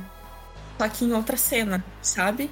Isso seria. Nossa, isso me pegaria muito. Se a gente faz um paralelo com a cena da Max, por exemplo, a cena da Max era pra ela se salvar ali, né? Então, tipo, ela lutando por ela, aí começa a vir, vem a música da Kate Bush e tal, e tem uma importância diferente pra trama. A, a do, a do, do Ed, eu achei que faltou ter mais assim, não sei, ele tá tocando guitarra, de repente, pra salvar o Steve, a Nancy e a Robin, que estavam sendo atacados por alguma coisa. E não, pra mim, se, o- se os morcegos estivessem só atacando os três, e ele tocasse guitarra e já salvasse, já teria sido uma, uma decisão melhor do que só a decisão de pura e simplesmente atrair os morcegos pra ele. É, Os Exatamente. morcegos não estavam nem aí pra, pra nenhum deles ali, eles já estavam na metade do caminho. Não tem por que ele ter tocado aquela guitarra. Exatamente, cara. Nossa, eu, não- eu, eu não entendo algumas coisas que acontecem. Assim, eu posso defender a série, porque, tipo, eu discordo da maioria desses pontos. Por favor. Não, tipo, eu acho justo, porque, tipo, eu sei que, tipo, 90% das pessoas, quer dizer, eu não sou uma delas, se decepcionaram no final, mas, tipo, tem muita coisa que, tipo, pra mim, é uma escolha que, por exemplo, eu concordo quando fala que a cena do Ed, por um lado, ela não teve sentido, porque não foi mais do que ela foi, né? Ela não teve um propósito, digamos assim, narrativo, né? Ela é muito Não mais. foi época, o que é importante. Não, ela. Eu achei épica. É pela cena. Assim, eu acho assim, eu acho épica pela cena. Ela é foda. Ela é uma cena É foda. foda, Não, mas sim, não é. sim. É, é- Mas na construção Que tipo- dela não é boa. Que, que também é épica esse- essa porra desse nome épico que, tipo, veio lá naquela porcaria daqueles filmes do Harry Potter que. Porra, todo filme que terminava tinha que ter o nome épico e eu, eu detesto essa porcaria do nome épico. Tipo, as coisas não são épicas. Épico é Senhor dos Anéis. Tipo, é. Ben-Hur, sabe? Tipo, é, é Ilíada. Aquilo não é épico, sabe? Tipo, dá um ódio. Mas enfim. É, Tá, mas ó, Heitor, o que você preferiria? O que, você preferiria? A cena do Dustin cantando com a Suzy ou a cena do Ed? Tipo assim, no quesito de impressionante de. Então, tipo, é, não é um equivalente. É, ó, dá pra fazer um paralelo aí, porque a, a, a Suzy cantando com o, o Dustin é uma situação assim que tá todo mundo aflito, tá os dois cantando e você fica bravo, porque, tipo, mano, vocês estão cantando, tá torando na timeline ali do negócio. Mas é, é uma cena assim que. É, não. Só que se, ela, se ele não tivesse cantado com a Suzy, eles não teriam a senha do negócio. Exatamente. Então é aquela coisa que tem que ser uma, uma decisão dele. Tipo, eu não vou fazer. Tinha fudido o plano de todo mundo. Uhum. E ele ter cantado com ela, ela falou assim: não, beleza, agora eu te ajudo, porque, né? Era, é isso, sabe? Eu, eu acho que são propósitos diferentes. E, tipo, eu não lembro da cena mais, assim. Tipo, como eu falei, eu lembro muito pouco das outras temporadas. Mas, assim, primeiro, eu acho que a cena do Ed tocando é, é foda, independente de outra coisa. E, tipo, eu acabo conectando mais com ela porque eu gosto de Metallica. Pra caramba, tipo, eu escuto desde pirralho. É, então, tipo, essa cena me pega mais por causa disso também. Eu gosto de toda a iconografia do metal que eles realmente constroem como se fosse um videoclipe de, de, de, de uma banda de, de heavy metal. Então eu acho incrível. Mas é, eu não vou nem comentar disso, tipo, porque eu acho que eu poderia fazer coisas diferentes. Por exemplo, na minha opinião, que o pessoal fala, ah não, covardia dos irmãos Duffer. Eu discordo dessa questão da covardia porque ele. Porque independente de você. Ah, não, faltou matar personagem. Eles conseguiram fazer você chorar do mesmo jeito. Não chorei. E eu sou muito chorona, cara. Não, mas eu não tô falando nem com a, com a morte do Ed, tipo, eu tô falando. Prova daquele filme brasileiro de Natal, que às vezes a gente chora em filme porque ele causa uma emoção, mas não quer dizer que a emoção fixe em você. É um choro vazio. É. Tipo, eu chorei, é, eu chorei, mas tipo, não quer dizer que eu gostei da cena. Eu chorei porque, tipo, a construção te faz chorar. Eu fiquei mais triste mesmo pela morte do Ed, porque eu comentei com a Júlia. Na segunda temporada eles colocaram. Tipo, na segunda e terceira temporada, eles, eles colocaram um personagem legal, desenvolveram ele mataram no final. Aí na quarta temporada tem o Ed, você pensa, ah não, eles não vão matar o personagem agora, né? Construíram bem pra caralho, o pessoal tá adorando o personagem, eles não vão matar, né? Aí eles vão lá e matam. Mas aí é que tá, né? Tipo, não é novela. Se fosse novela, o Ed tava vivo. Ma- é, mas assim. Porque eles iam perceber a recepção e iam mudar. É real, tem isso também. Mas Tipo, a história tava pronta. Ah, mas daí, o- aí o resto dos personagens ficaram vivos, que estão desde a primeira temporada. Eu trocaria muito fácil um Steve ali pelo Ed. Não, eu não trocaria. O Steve é um dos que teve os melhores arcos. Agora, tipo, eu acho que você. Eu acho que o Ed tinha que ser mantido porque ele tinha muita coisa pra contribuir. Tipo, ele era um Dustin 2, sacou? Tipo, ele era o único personagem ali, tirando o Dustin, que era tão inteligente a ponto de conseguir descobrir coisas do mundo invertido também. Sim, ele é um Dustin mais velho. Exatamente.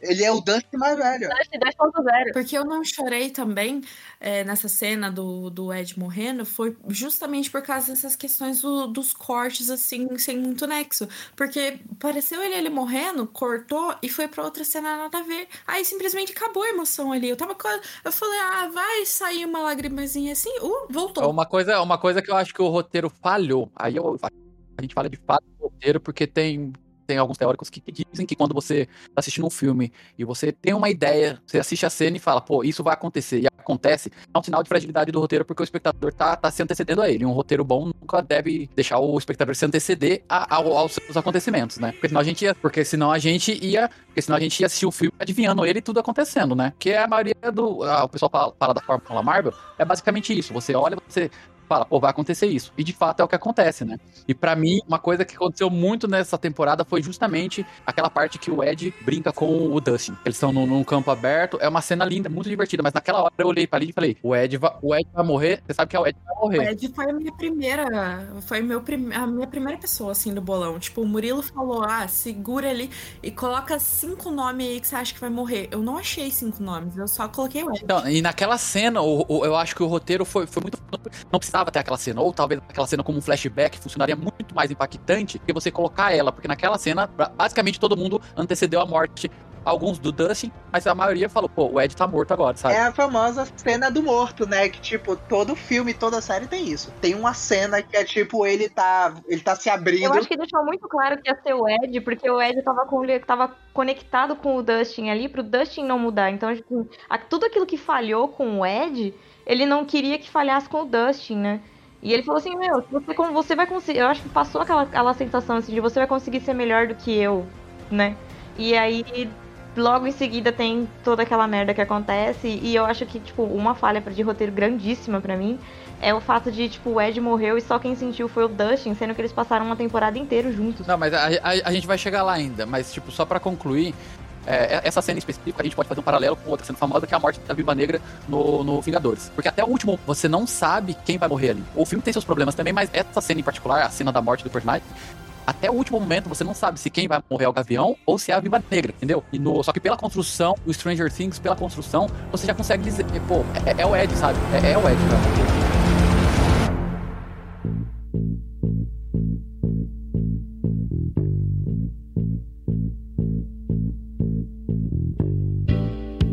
Saber quais que são as cenas favoritas e as que vocês menos gostaram. Vamos lá. É, as minhas cinco cenas preferidas da temporada. Meu Deus!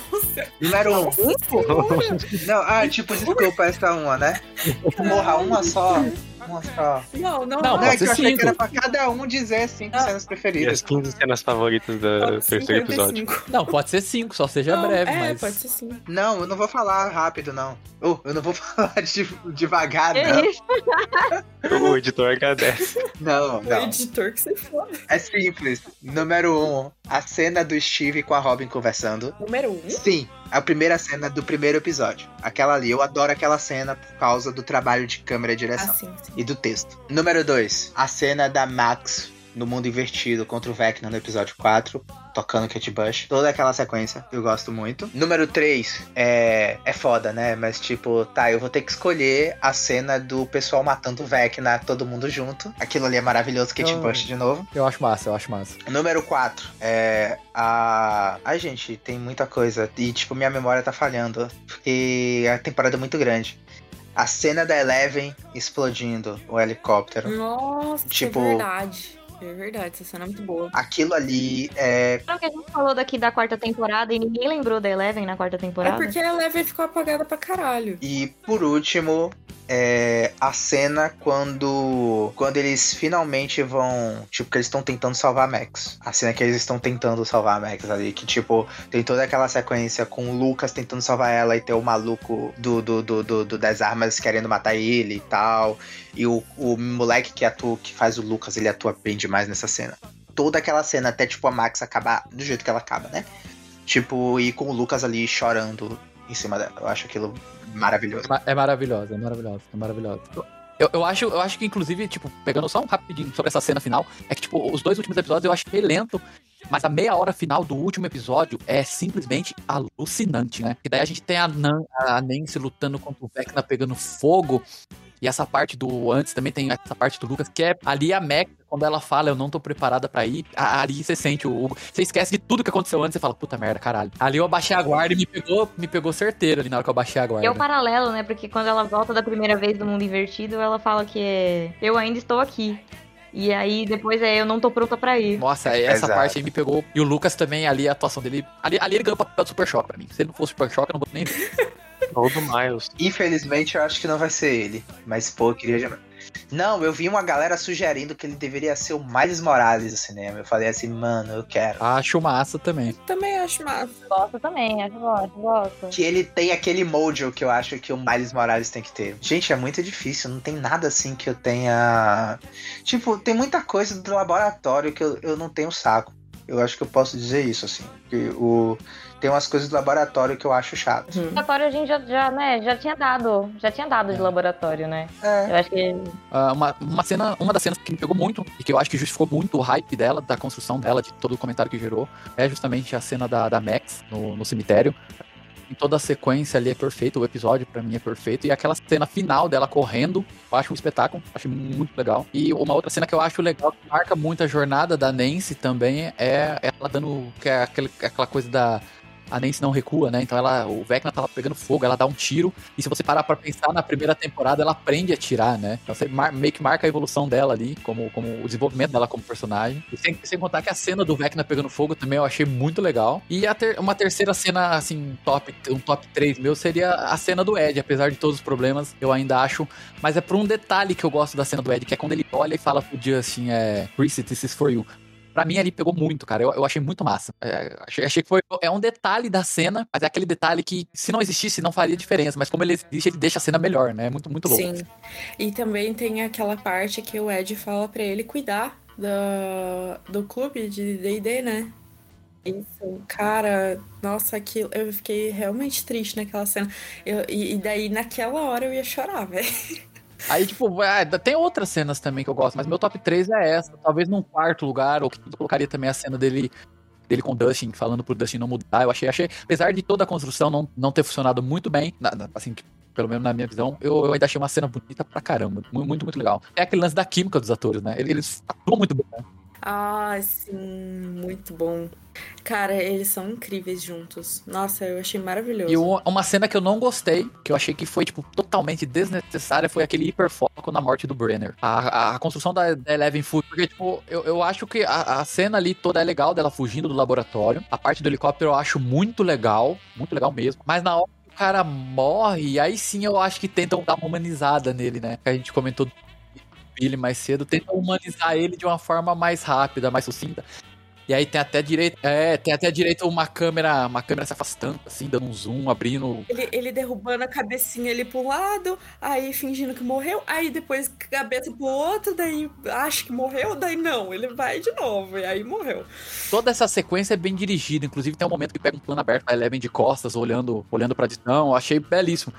Ma- Mas a morte desse cara não merecia ter esse destaque, porque ela teve um destaque muito grande e a do Ed quase não teve destaque, porque ele morre muito rápido e se desenvolve muito rápido. Eu ali. acho que a morte do Brenner realmente foi muito mais rápida, muito mais lenta do que a do, do Ed. E, tipo, deu um destaque realmente muito maior. Não, não curti mesmo. Eu gostei só da parte do helicóptero nessa cena, assim, no geral. Porque o Brenner era um bosta. Aí a Eleven falando pra ele, papa, gente.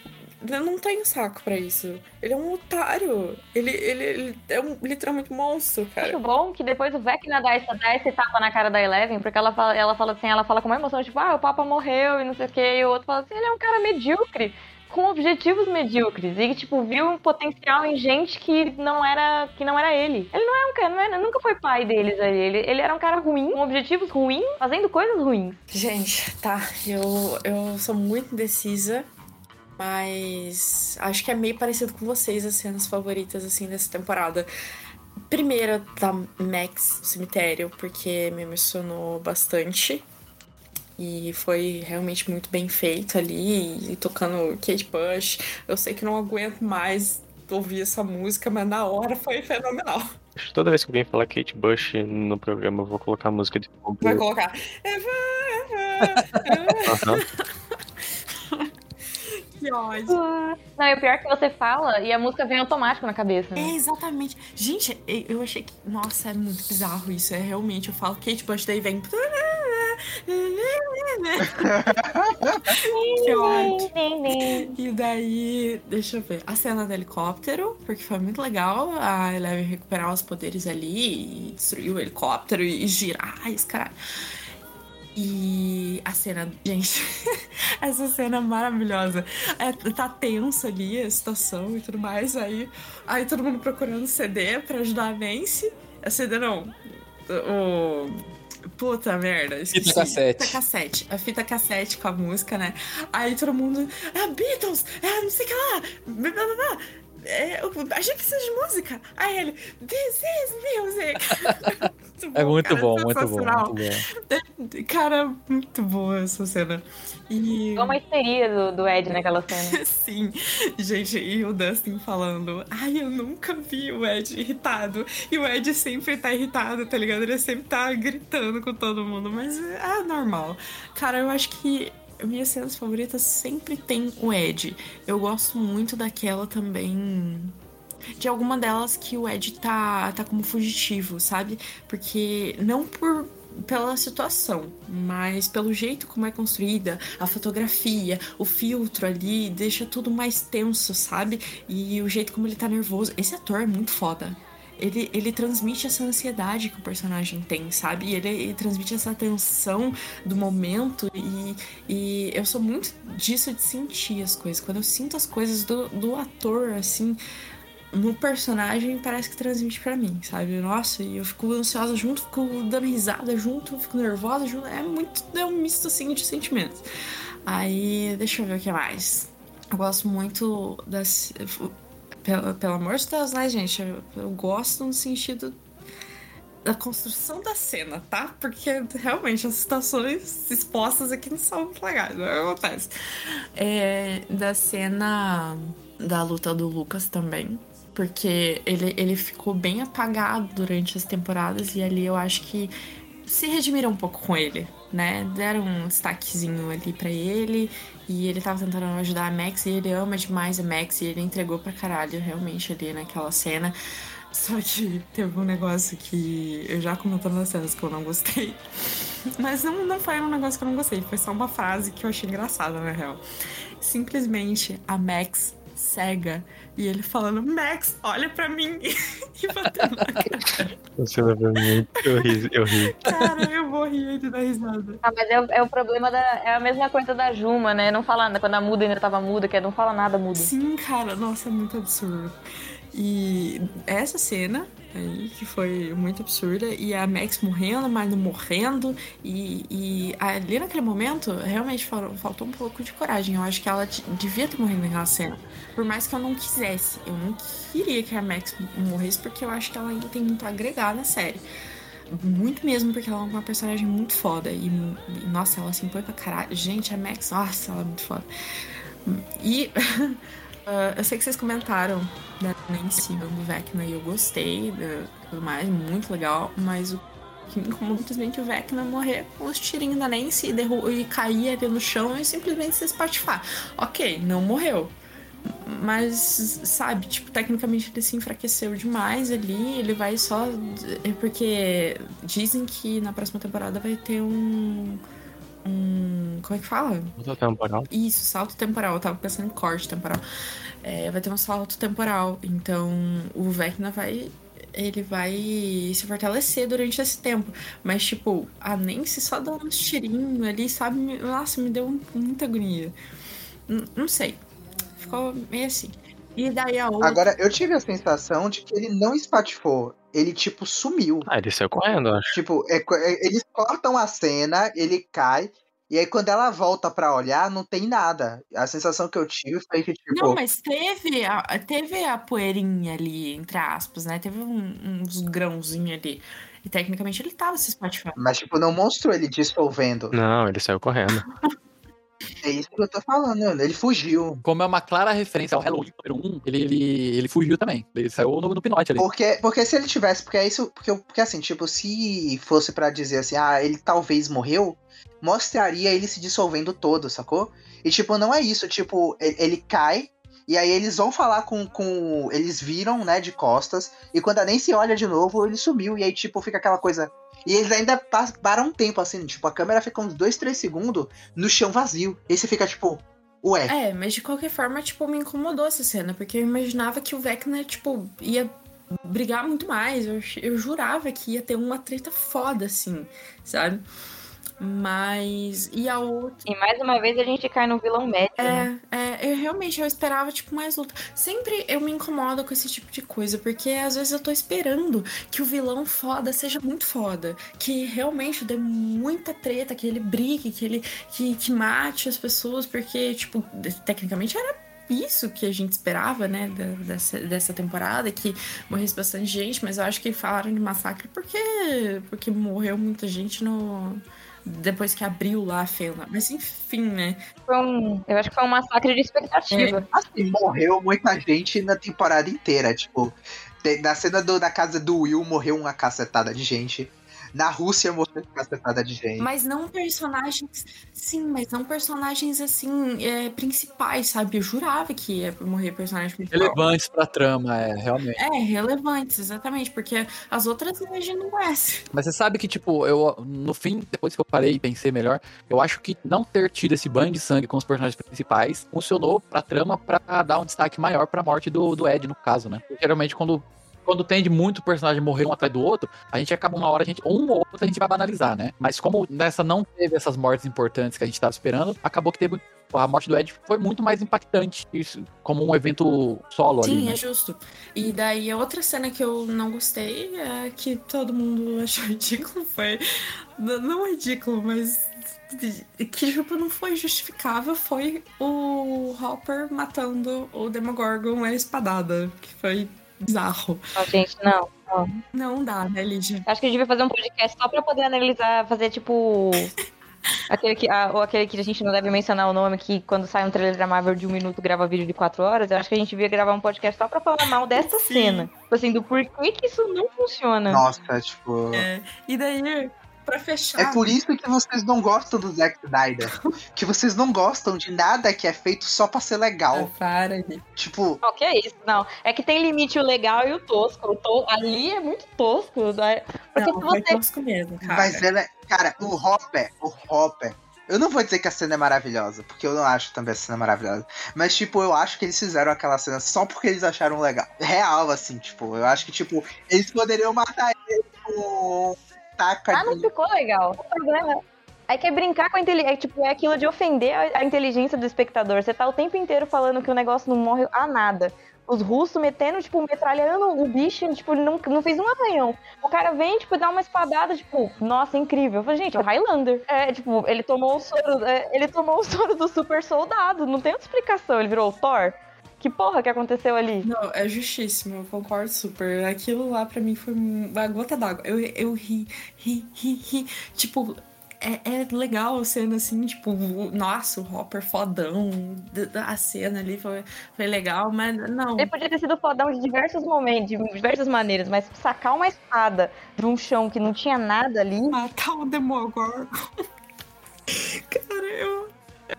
Cara, o Hopper sacando a espada e matando o Demogorgon é o Neville matando a cobra do Voldemort no último Harry Potter. Ah, pelo amor de Deus, não, não, não, não. Não faz, não faz essa comparação, Heitor. Sai daqui. Não, não, não, não, não, não é, não é, não é, não é, não, não. Tá longe, tá longe, tá longe. tá Não, longe. não, não, não, não é, não é. Porque ali tem lógica, tá longe. Ali tem lógica. Você, até você, você pega, tipo, e o final de Harry Potter é ruim. Se você pega o. Nada a o... ver. Eu não tô falando da emoção, até Não, porque. não, tá muito Não, eu não tô- o, ponto, né, o ponto que eu tô falando é que é uma espada que vem. Gente, pelo amor de Deus, o Heitor. Não, a espada não vem do nada. A justificativa do, do Harry Potter existe.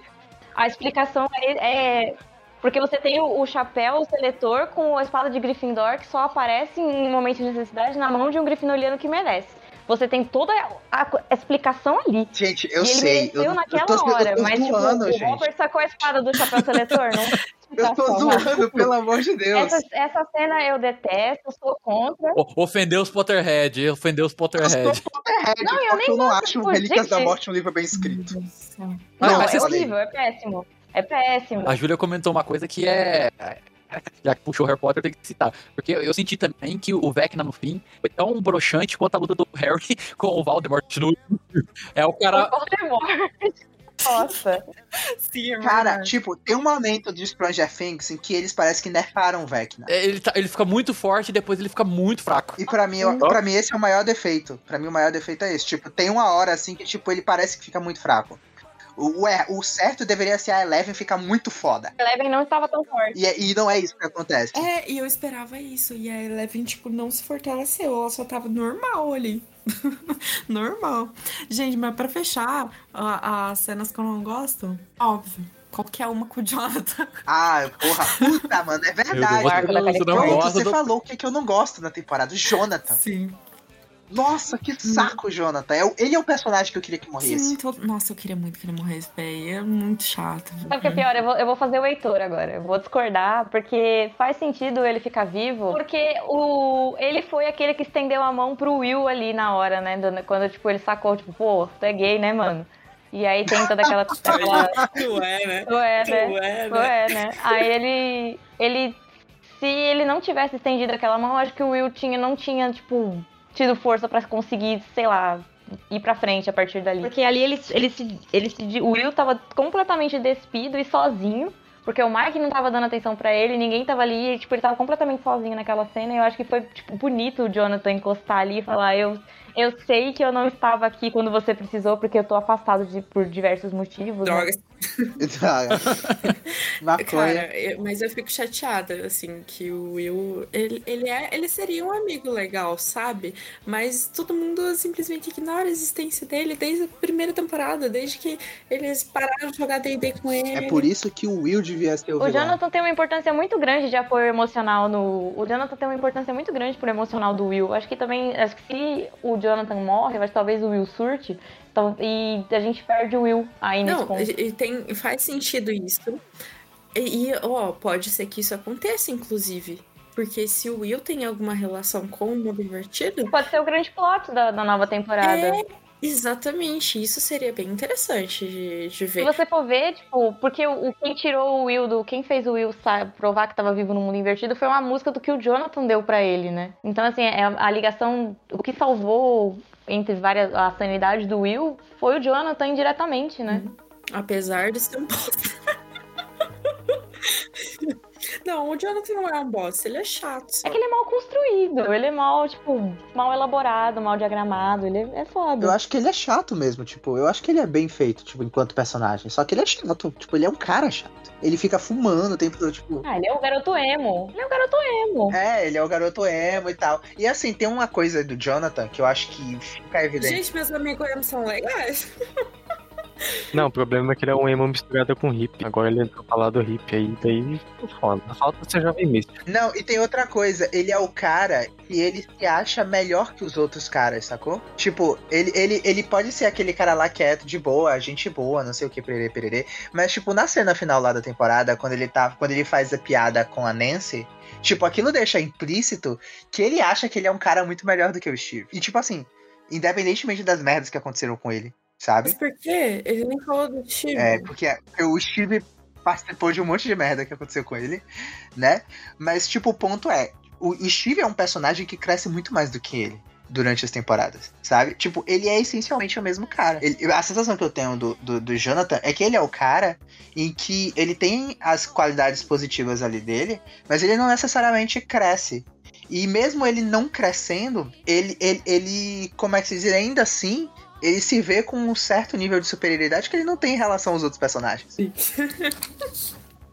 Não sei, bom, não sei, não sei. mas Eu não, não vejo ele se sentindo superior a, a outros personagens. Na verdade, eu acho que ele, ele tem um complexo de inferioridade que chega a ser incômodo. É, sim. Eu acho que o complexo de inferioridade ele sempre tem relação com o ego. Sempre tem um lado onde a gente tenta é, aumentar o nosso ego através de alguma coisa. E eu acho que a forma que ele tem de se sentir menos pior com ele mesmo é o se considerando, ah, eu sou melhor que o Steve. Que o Steve é um bosta. Mas ele nem falou do Steve no final. Não, ele faz a piada lá do Steve com as crianças. Não lembro. A piada não é, tipo, sobre ser superior ao Steve. Eu acho que a piada era sobre o Steve continuar na mesma, sendo babá, sabe? Acho que não tem muito a ver, não. Não, não tem a ver. Tipo, ele fez na inocência. Não, ele fez na inocência mesmo. E daí a Nancy que ficou, tipo. Eu acho que ele, na verdade, ele... A Nancy daí que falou. É, eu acho que ele tira sarro porque o. Ele continua meio moleque. Na verdade, eu acho que tipo, a piada dele é que o, o, John, o Steve continua sendo o cara cuidando de criança, que às vezes age como criança. Mas eu acho que não foi uma piada assim de superioridade. Eu acho que a Nancy que levou tudo no, no negócio, porque a Nancy tem aquela coisa que se ela gosta, ela defende. É, né? exatamente. E realmente o Steve mudou. E ela falou com aquele ar de tipo, ele mudou, né? Tudo. É, só que assim, você tem que lembrar que o Jonathan não acompanhou o crescimento do Steve, porque o Jonathan tava longe, né? Exatamente, exatamente. Então pro, pro Jonathan ele é. é Ele mudou. Tá gostoso. Mas e você, Lígia? Ok. Ah, são cinco cenas, minhas cinco cenas favoritas. né? A minha cena favorita primeira é a da Max, né? Do, do, do cemitério, que eu acho que é, que é icônica ali do, da série toda. Minha segunda cena favorita? Hum, nenhuma da Rússia. Não tem cenas da Rússia favorita pra mim. Justiça. Mas eu, eu acho que uma cena.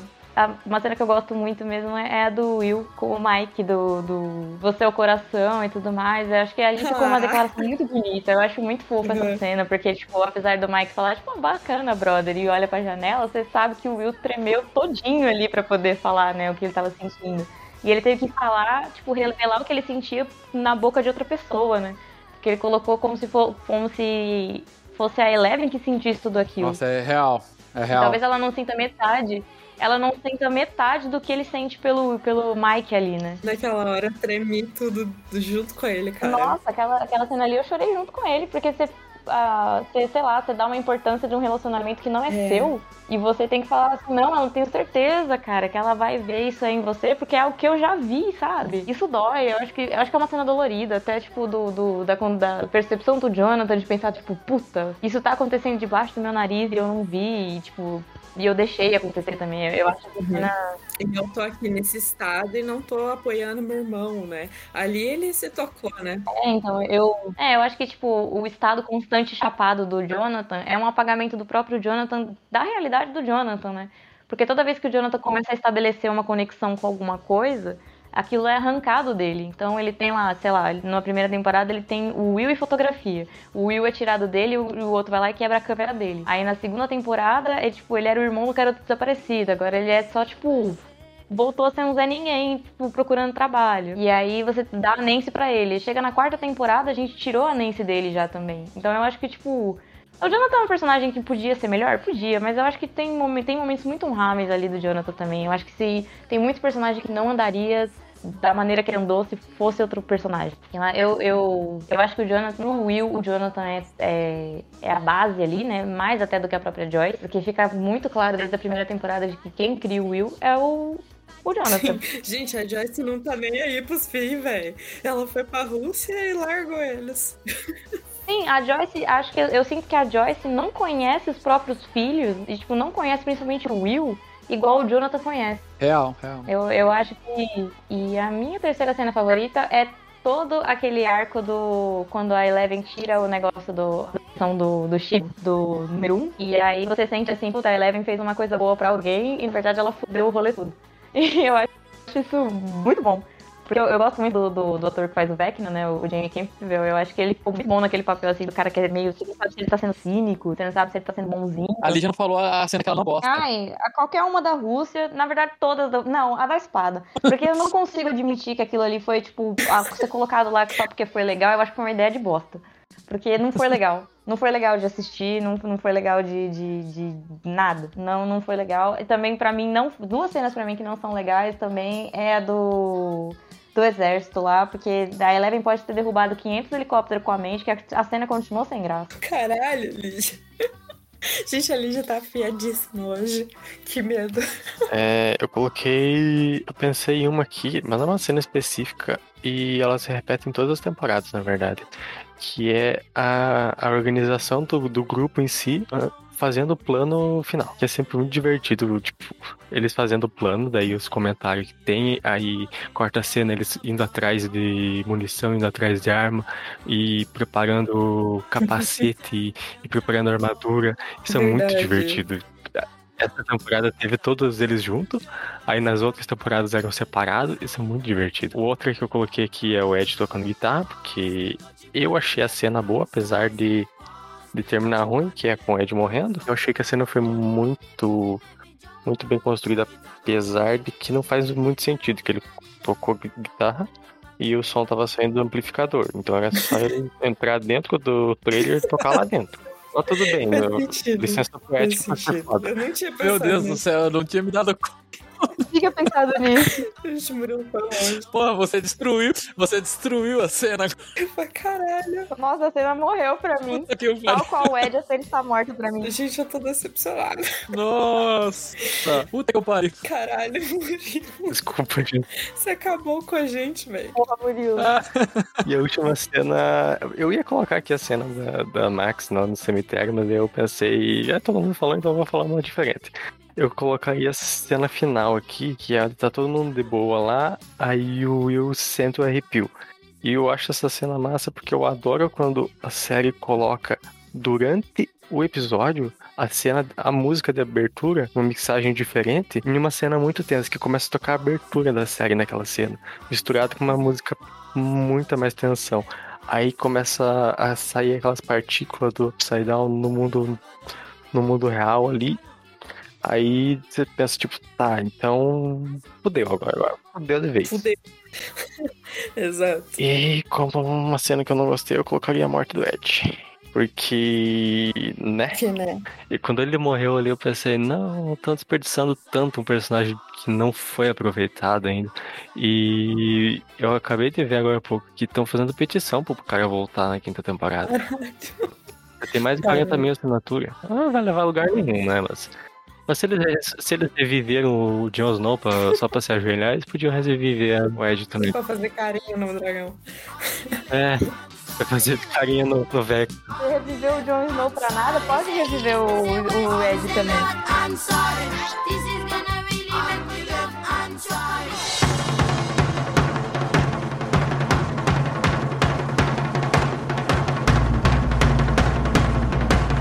Gente, a interação de vocês foi muito legal com a gente. O Hugo publicou lá no Instagram dele, nos stories, uma caixinha de perguntas.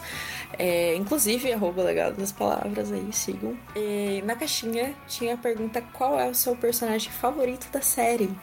Aí a gente teve algumas respostas interessantes. teve. é, gente, eu não vou ler o user de vocês por enquanto. Acho que não. Muito legal por, né? Vai que não quer. Enfim, é, responderam Nancy. Alguém aí se identifica? Sim. eu gosto bastante dela. Também gosto bastante, mas ela não é favorita, assim. Não entra no meu ranking de favoritas, apesar de eu gostar dela também. É. É uma personagem ok. Tiveram duas. Duas ou três pessoas que falaram da Max. Max- é, Quatro pessoas, na verdade. Max é legal também, eu gosto bastante dela. E a atriz, gente, é sensacional. Gosto dela também, mas acho que não é meu favorito. Eu acho que é uma personagem bem, bem feita, assim, a Max. Não é minha favorita, mas eu gosto. construção da Max, eu acho que ela, ela começou como. Né, a gente já falou disso bastante. Eu acho que ela começou como um personagem que tinha tudo pra ser um personagem ruim e ela é um personagem muito bom. É, justo. É, concordo. Teve uma menina. Gente, teve uma, uma moça muito bonita que comentou aqui e falou Ed pra sempre. Arroba ali cosplayer. É de hoje, é de amanhã, é de pra sempre. Clubista. Eu também co- concordo 100% Ed. Gente, Deus no céu e Ed na terra pra mim. Ed, Dustin e, e Steve, eu acho. Steve nem tanto, na real. Eu acho que o Ed merecia ganhar uma série só dele. Ah, sim. Gente, eu amo Ed pra, pra caralho. Série dele só sobre RPG, Sim. só D&D. Só ele jogando D&D. Teve mais uma aqui que era indecisa. Não sou capaz de opinar só um. Aí falou Seven, Dustin, Hopper e Ed. Legal. Ó, Nossa. Boa, boa. Mas eu acho que entre nós aqui, a Eleven não tá entre nenhum, né? Parece. Acho, acho que não, provavelmente não. Não, Acho que não. É chocante. A outra aqui que também não sabe escolher.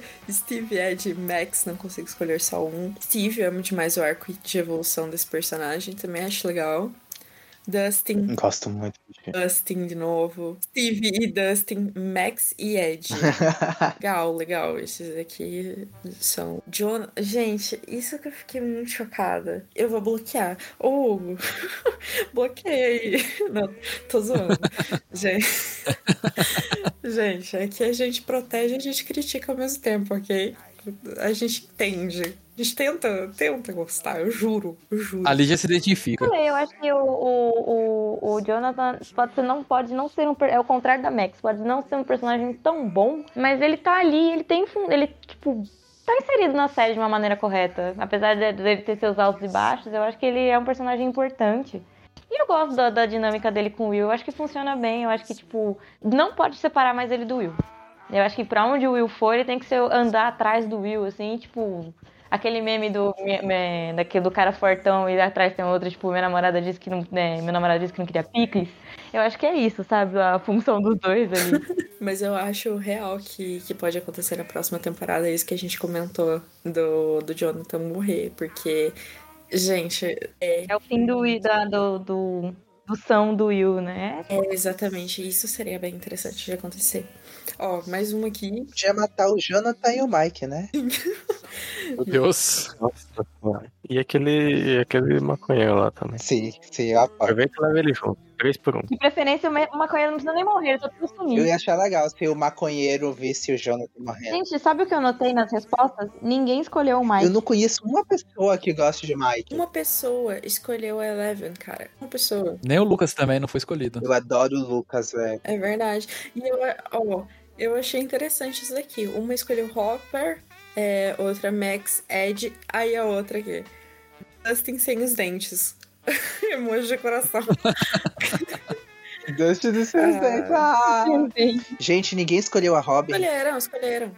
Uma Escolheram, Uma teve uma pessoa. A Robin é a minha favorita. Ó, teve uma que foi fofa. Falou, Dustin é o mais fofo desde a primeira temporada. Ele e o, Sti- e o Steve. Steven.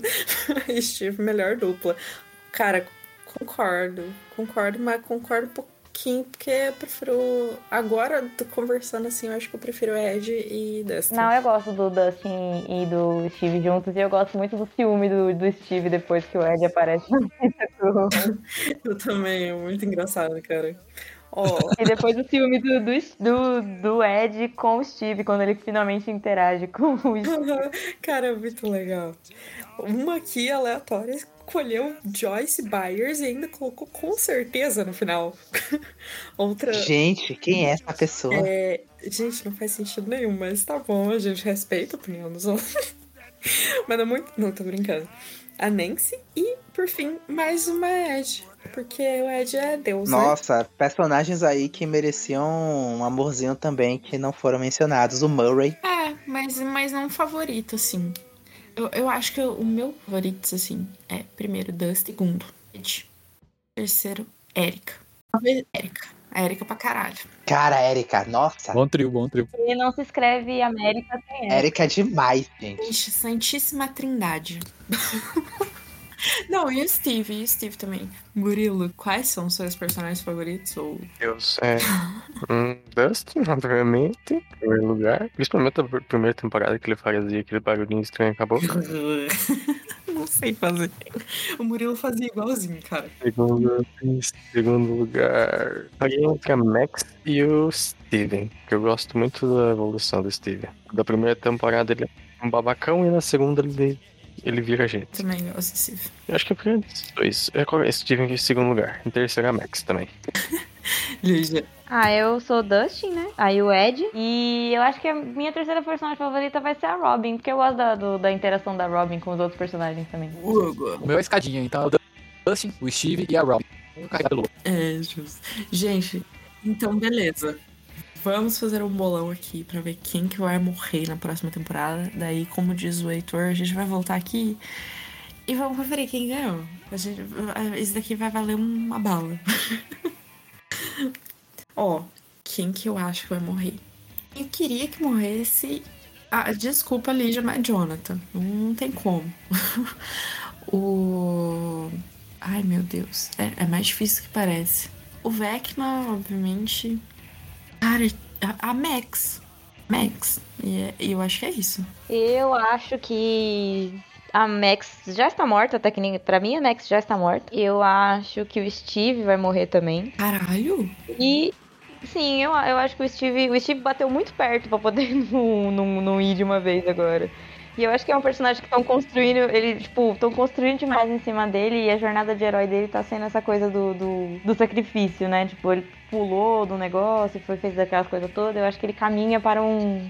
pro fim. Ai, Deus, eu espero que não. E eu acho que o Will morre também. Ah, é verdade. É verdade. Talvez, talvez assim, em- é, talvez um voto assim, tipo, é o meu terceiro lugar é dividido em duas pessoas, é tipo Will ou Eleven, porque eu acho que os dois começaram no mesmo lugar e termi- estão, estão terminando no mesmo Eu lugar. acho que o Will vai morrer também, é verdade. Então, o Will e Eleven tem, tipo, grande chance de 50% cada um de morrer ali. Um luxo, Charles. Eu acho que quem morre naquela temporada é o Jonathan, talvez a Eleven e a mãe do Mike. Caralho, que aleatório. Que aleatório. A mãe do Mike. É porque ele não quer se comprometer, eu acho. A mãe do, do, do Mike é tecnicamente a mãe mais próxima de todo mundo ali, É né? verdade, porque Sim. eles sempre estão na casa, né? Porque ela é, prese- ela é Eles presente em todas as deles temporadas. também, né? Não, mas ela é a É. mãe presente também, tecnicamente, né? Ela é diferente da Joyce. Tipo, porque, até porque, não, assim, eu falo que é diferente da Joyce porque a Joyce também é, é- tem a questão de ser mãe solo, Uhum. trabalhar, né, fora e tudo mais. Mas a, a mãe do Mike, apesar dela estar. Olha, não tem mais essa desculpa, porque ela trabalha em casa agora.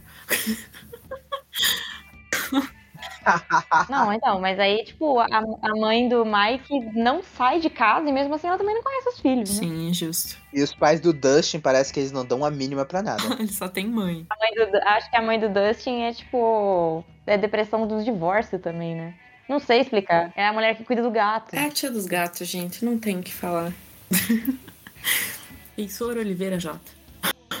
Eu acho que vai morrer a Joyce. Eu acho que vai morrer. Nossa, é difícil essa coisa dos principais, mas, tipo, eu, tô- eu tenho o mesmo sentimento de que a Eleven e o Will têm uma chance de 50% igual de morrer. Mas eu acho que poderia morrer a Eleven. Eu acho que seria um fechamento legal. Porque eu acho que você não pode. Eu tenho essa coisa do- do- das tropes de, de, de história de, de terror e, de, de assassinato que é eles sempre matam o negro e sempre matam o gay. Então eu acho que você não pode matar nem o Will e nem o, o Lucas. E o Lucas já tá sofrendo demais. Eu acho que ele tem que viver com trauma. Caralho, ele já tá Sabe? sofrendo demais, ele tem que morrer pra cá. Eu gostaria, eu gostaria que ele continuasse vivo e bem. Tipo assim, sem trauma, talvez. É, sim, eu também. Merecia mais, tadinho. Tá. Não, ele vai ficar traumatizado de um jeito ou de outro. Então, tipo, mas eu quero que ele fique vivo, que ele não morra. Mas ele vai viver Ah, com trauma, paciência. É Game of Thrones aqui, querido. Se eu escrevesse essa série, o Dustin iria morrer nos braços do Ed. Ia ser isso. Meu Deus. Porque pra mim o personagem que mais desestabilizaria os fãs, os personagens dentro da série, a história toda e que ia Uhum. ferrar com todo mundo é o Dustin. Ele é o mais inteligente, ele que faz os planos, ele que descobre as coisas, ele é o mais querido, mata o Dustin. Mas enfim, eu acho que vai morrer a Joyce, eu acho que pode morrer a Eleven Will, mas eu vou chutar na Eleven, porque eu acho que o Will tem que viver e eu acho que o Will vai desenvolver poderes na quinta temporada, é minha teoria. E eu acho que o Steve também vai, cara. Ou a Robin. Eu acho que a Robin também tem grande chance de ir. Porque eles deram uma namorada pra ela. E ela- eles deram uma namorada que atua bem demais pra ser só com a Giovanna. Linda, linda, maravilhosa, cheirosa. É a menina Jenny Atuaí, né? Que é uma menina que atua bem pra- demais. Então, Uhum. eu não acho que ela vai ser, tipo, só vai estar lá pra ser linda. Eu acho que, tipo, talvez ela esteja lá pra quando a Robin morrer, alguém chorar pela Porra. Robin. Pode que ela vai morrer, cara. Ou ela pode morrer também. Ela é o Ed da quinta temporada, eles já estão adiantando. Exatamente. Eu notei, agora que a gente falou da Robin, que só matou personagem, tipo, secundário bem construído, masculino. É verdade. A Max e a Robin estão vivas ainda. Porque, gente, É porque não tinha, né, muito personagem feminina, É. né? Eles falaram que eles botaram a Max, inclusive, por causa disso. gente, o feminismo começou com a Robin, vocês não estão entendendo. Gente, finalmente! Aquela cena do hospital é tão boa. É. Nerves. Eu colocaria o Will aqui, aí eu pensei em colocar o Jonathan também, mas aí ia ser muito trauma pra Joyce perder dois filhos. A gente não vai fazer isso. Coloca, coloca a Joyce também. Mata só a família toda. Vai morrer todos os Byers. Então eu colocaria o Will, Caralho. o Dustin. Infelizmente, eu acho que ele não vai passar. Gente, não, que horror. E terceiro, colocaria alguém mais velho. Ou. Não, não ia ser o Hopper de novo, vai ser Ah. Lacio. Esse cara, nossa, se eles fizessem isso, ia ser horrível. Então eu colocaria o Steven.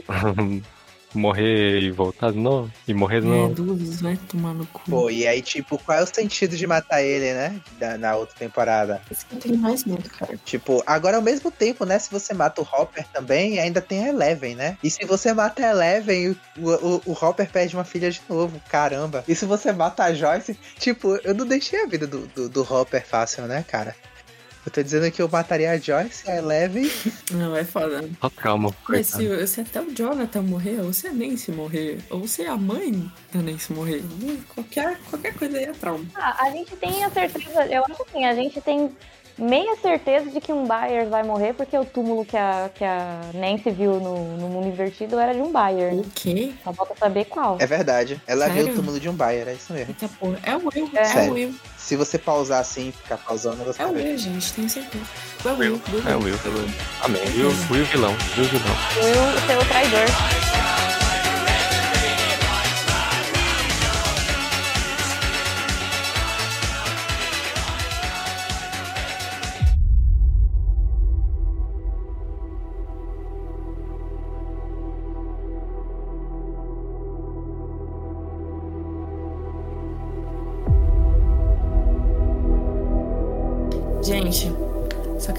Coisa pra vocês. E nessa loucura de dizer que não te quero. Vou negando as aparências, disfarçando as evidências. Mas pra que viver fingindo, Ed? Se eu não posso enganar meu coração.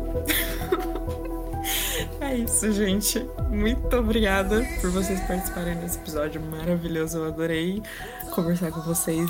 Gente, esse episódio foi incrível. Eu me diverti horrores.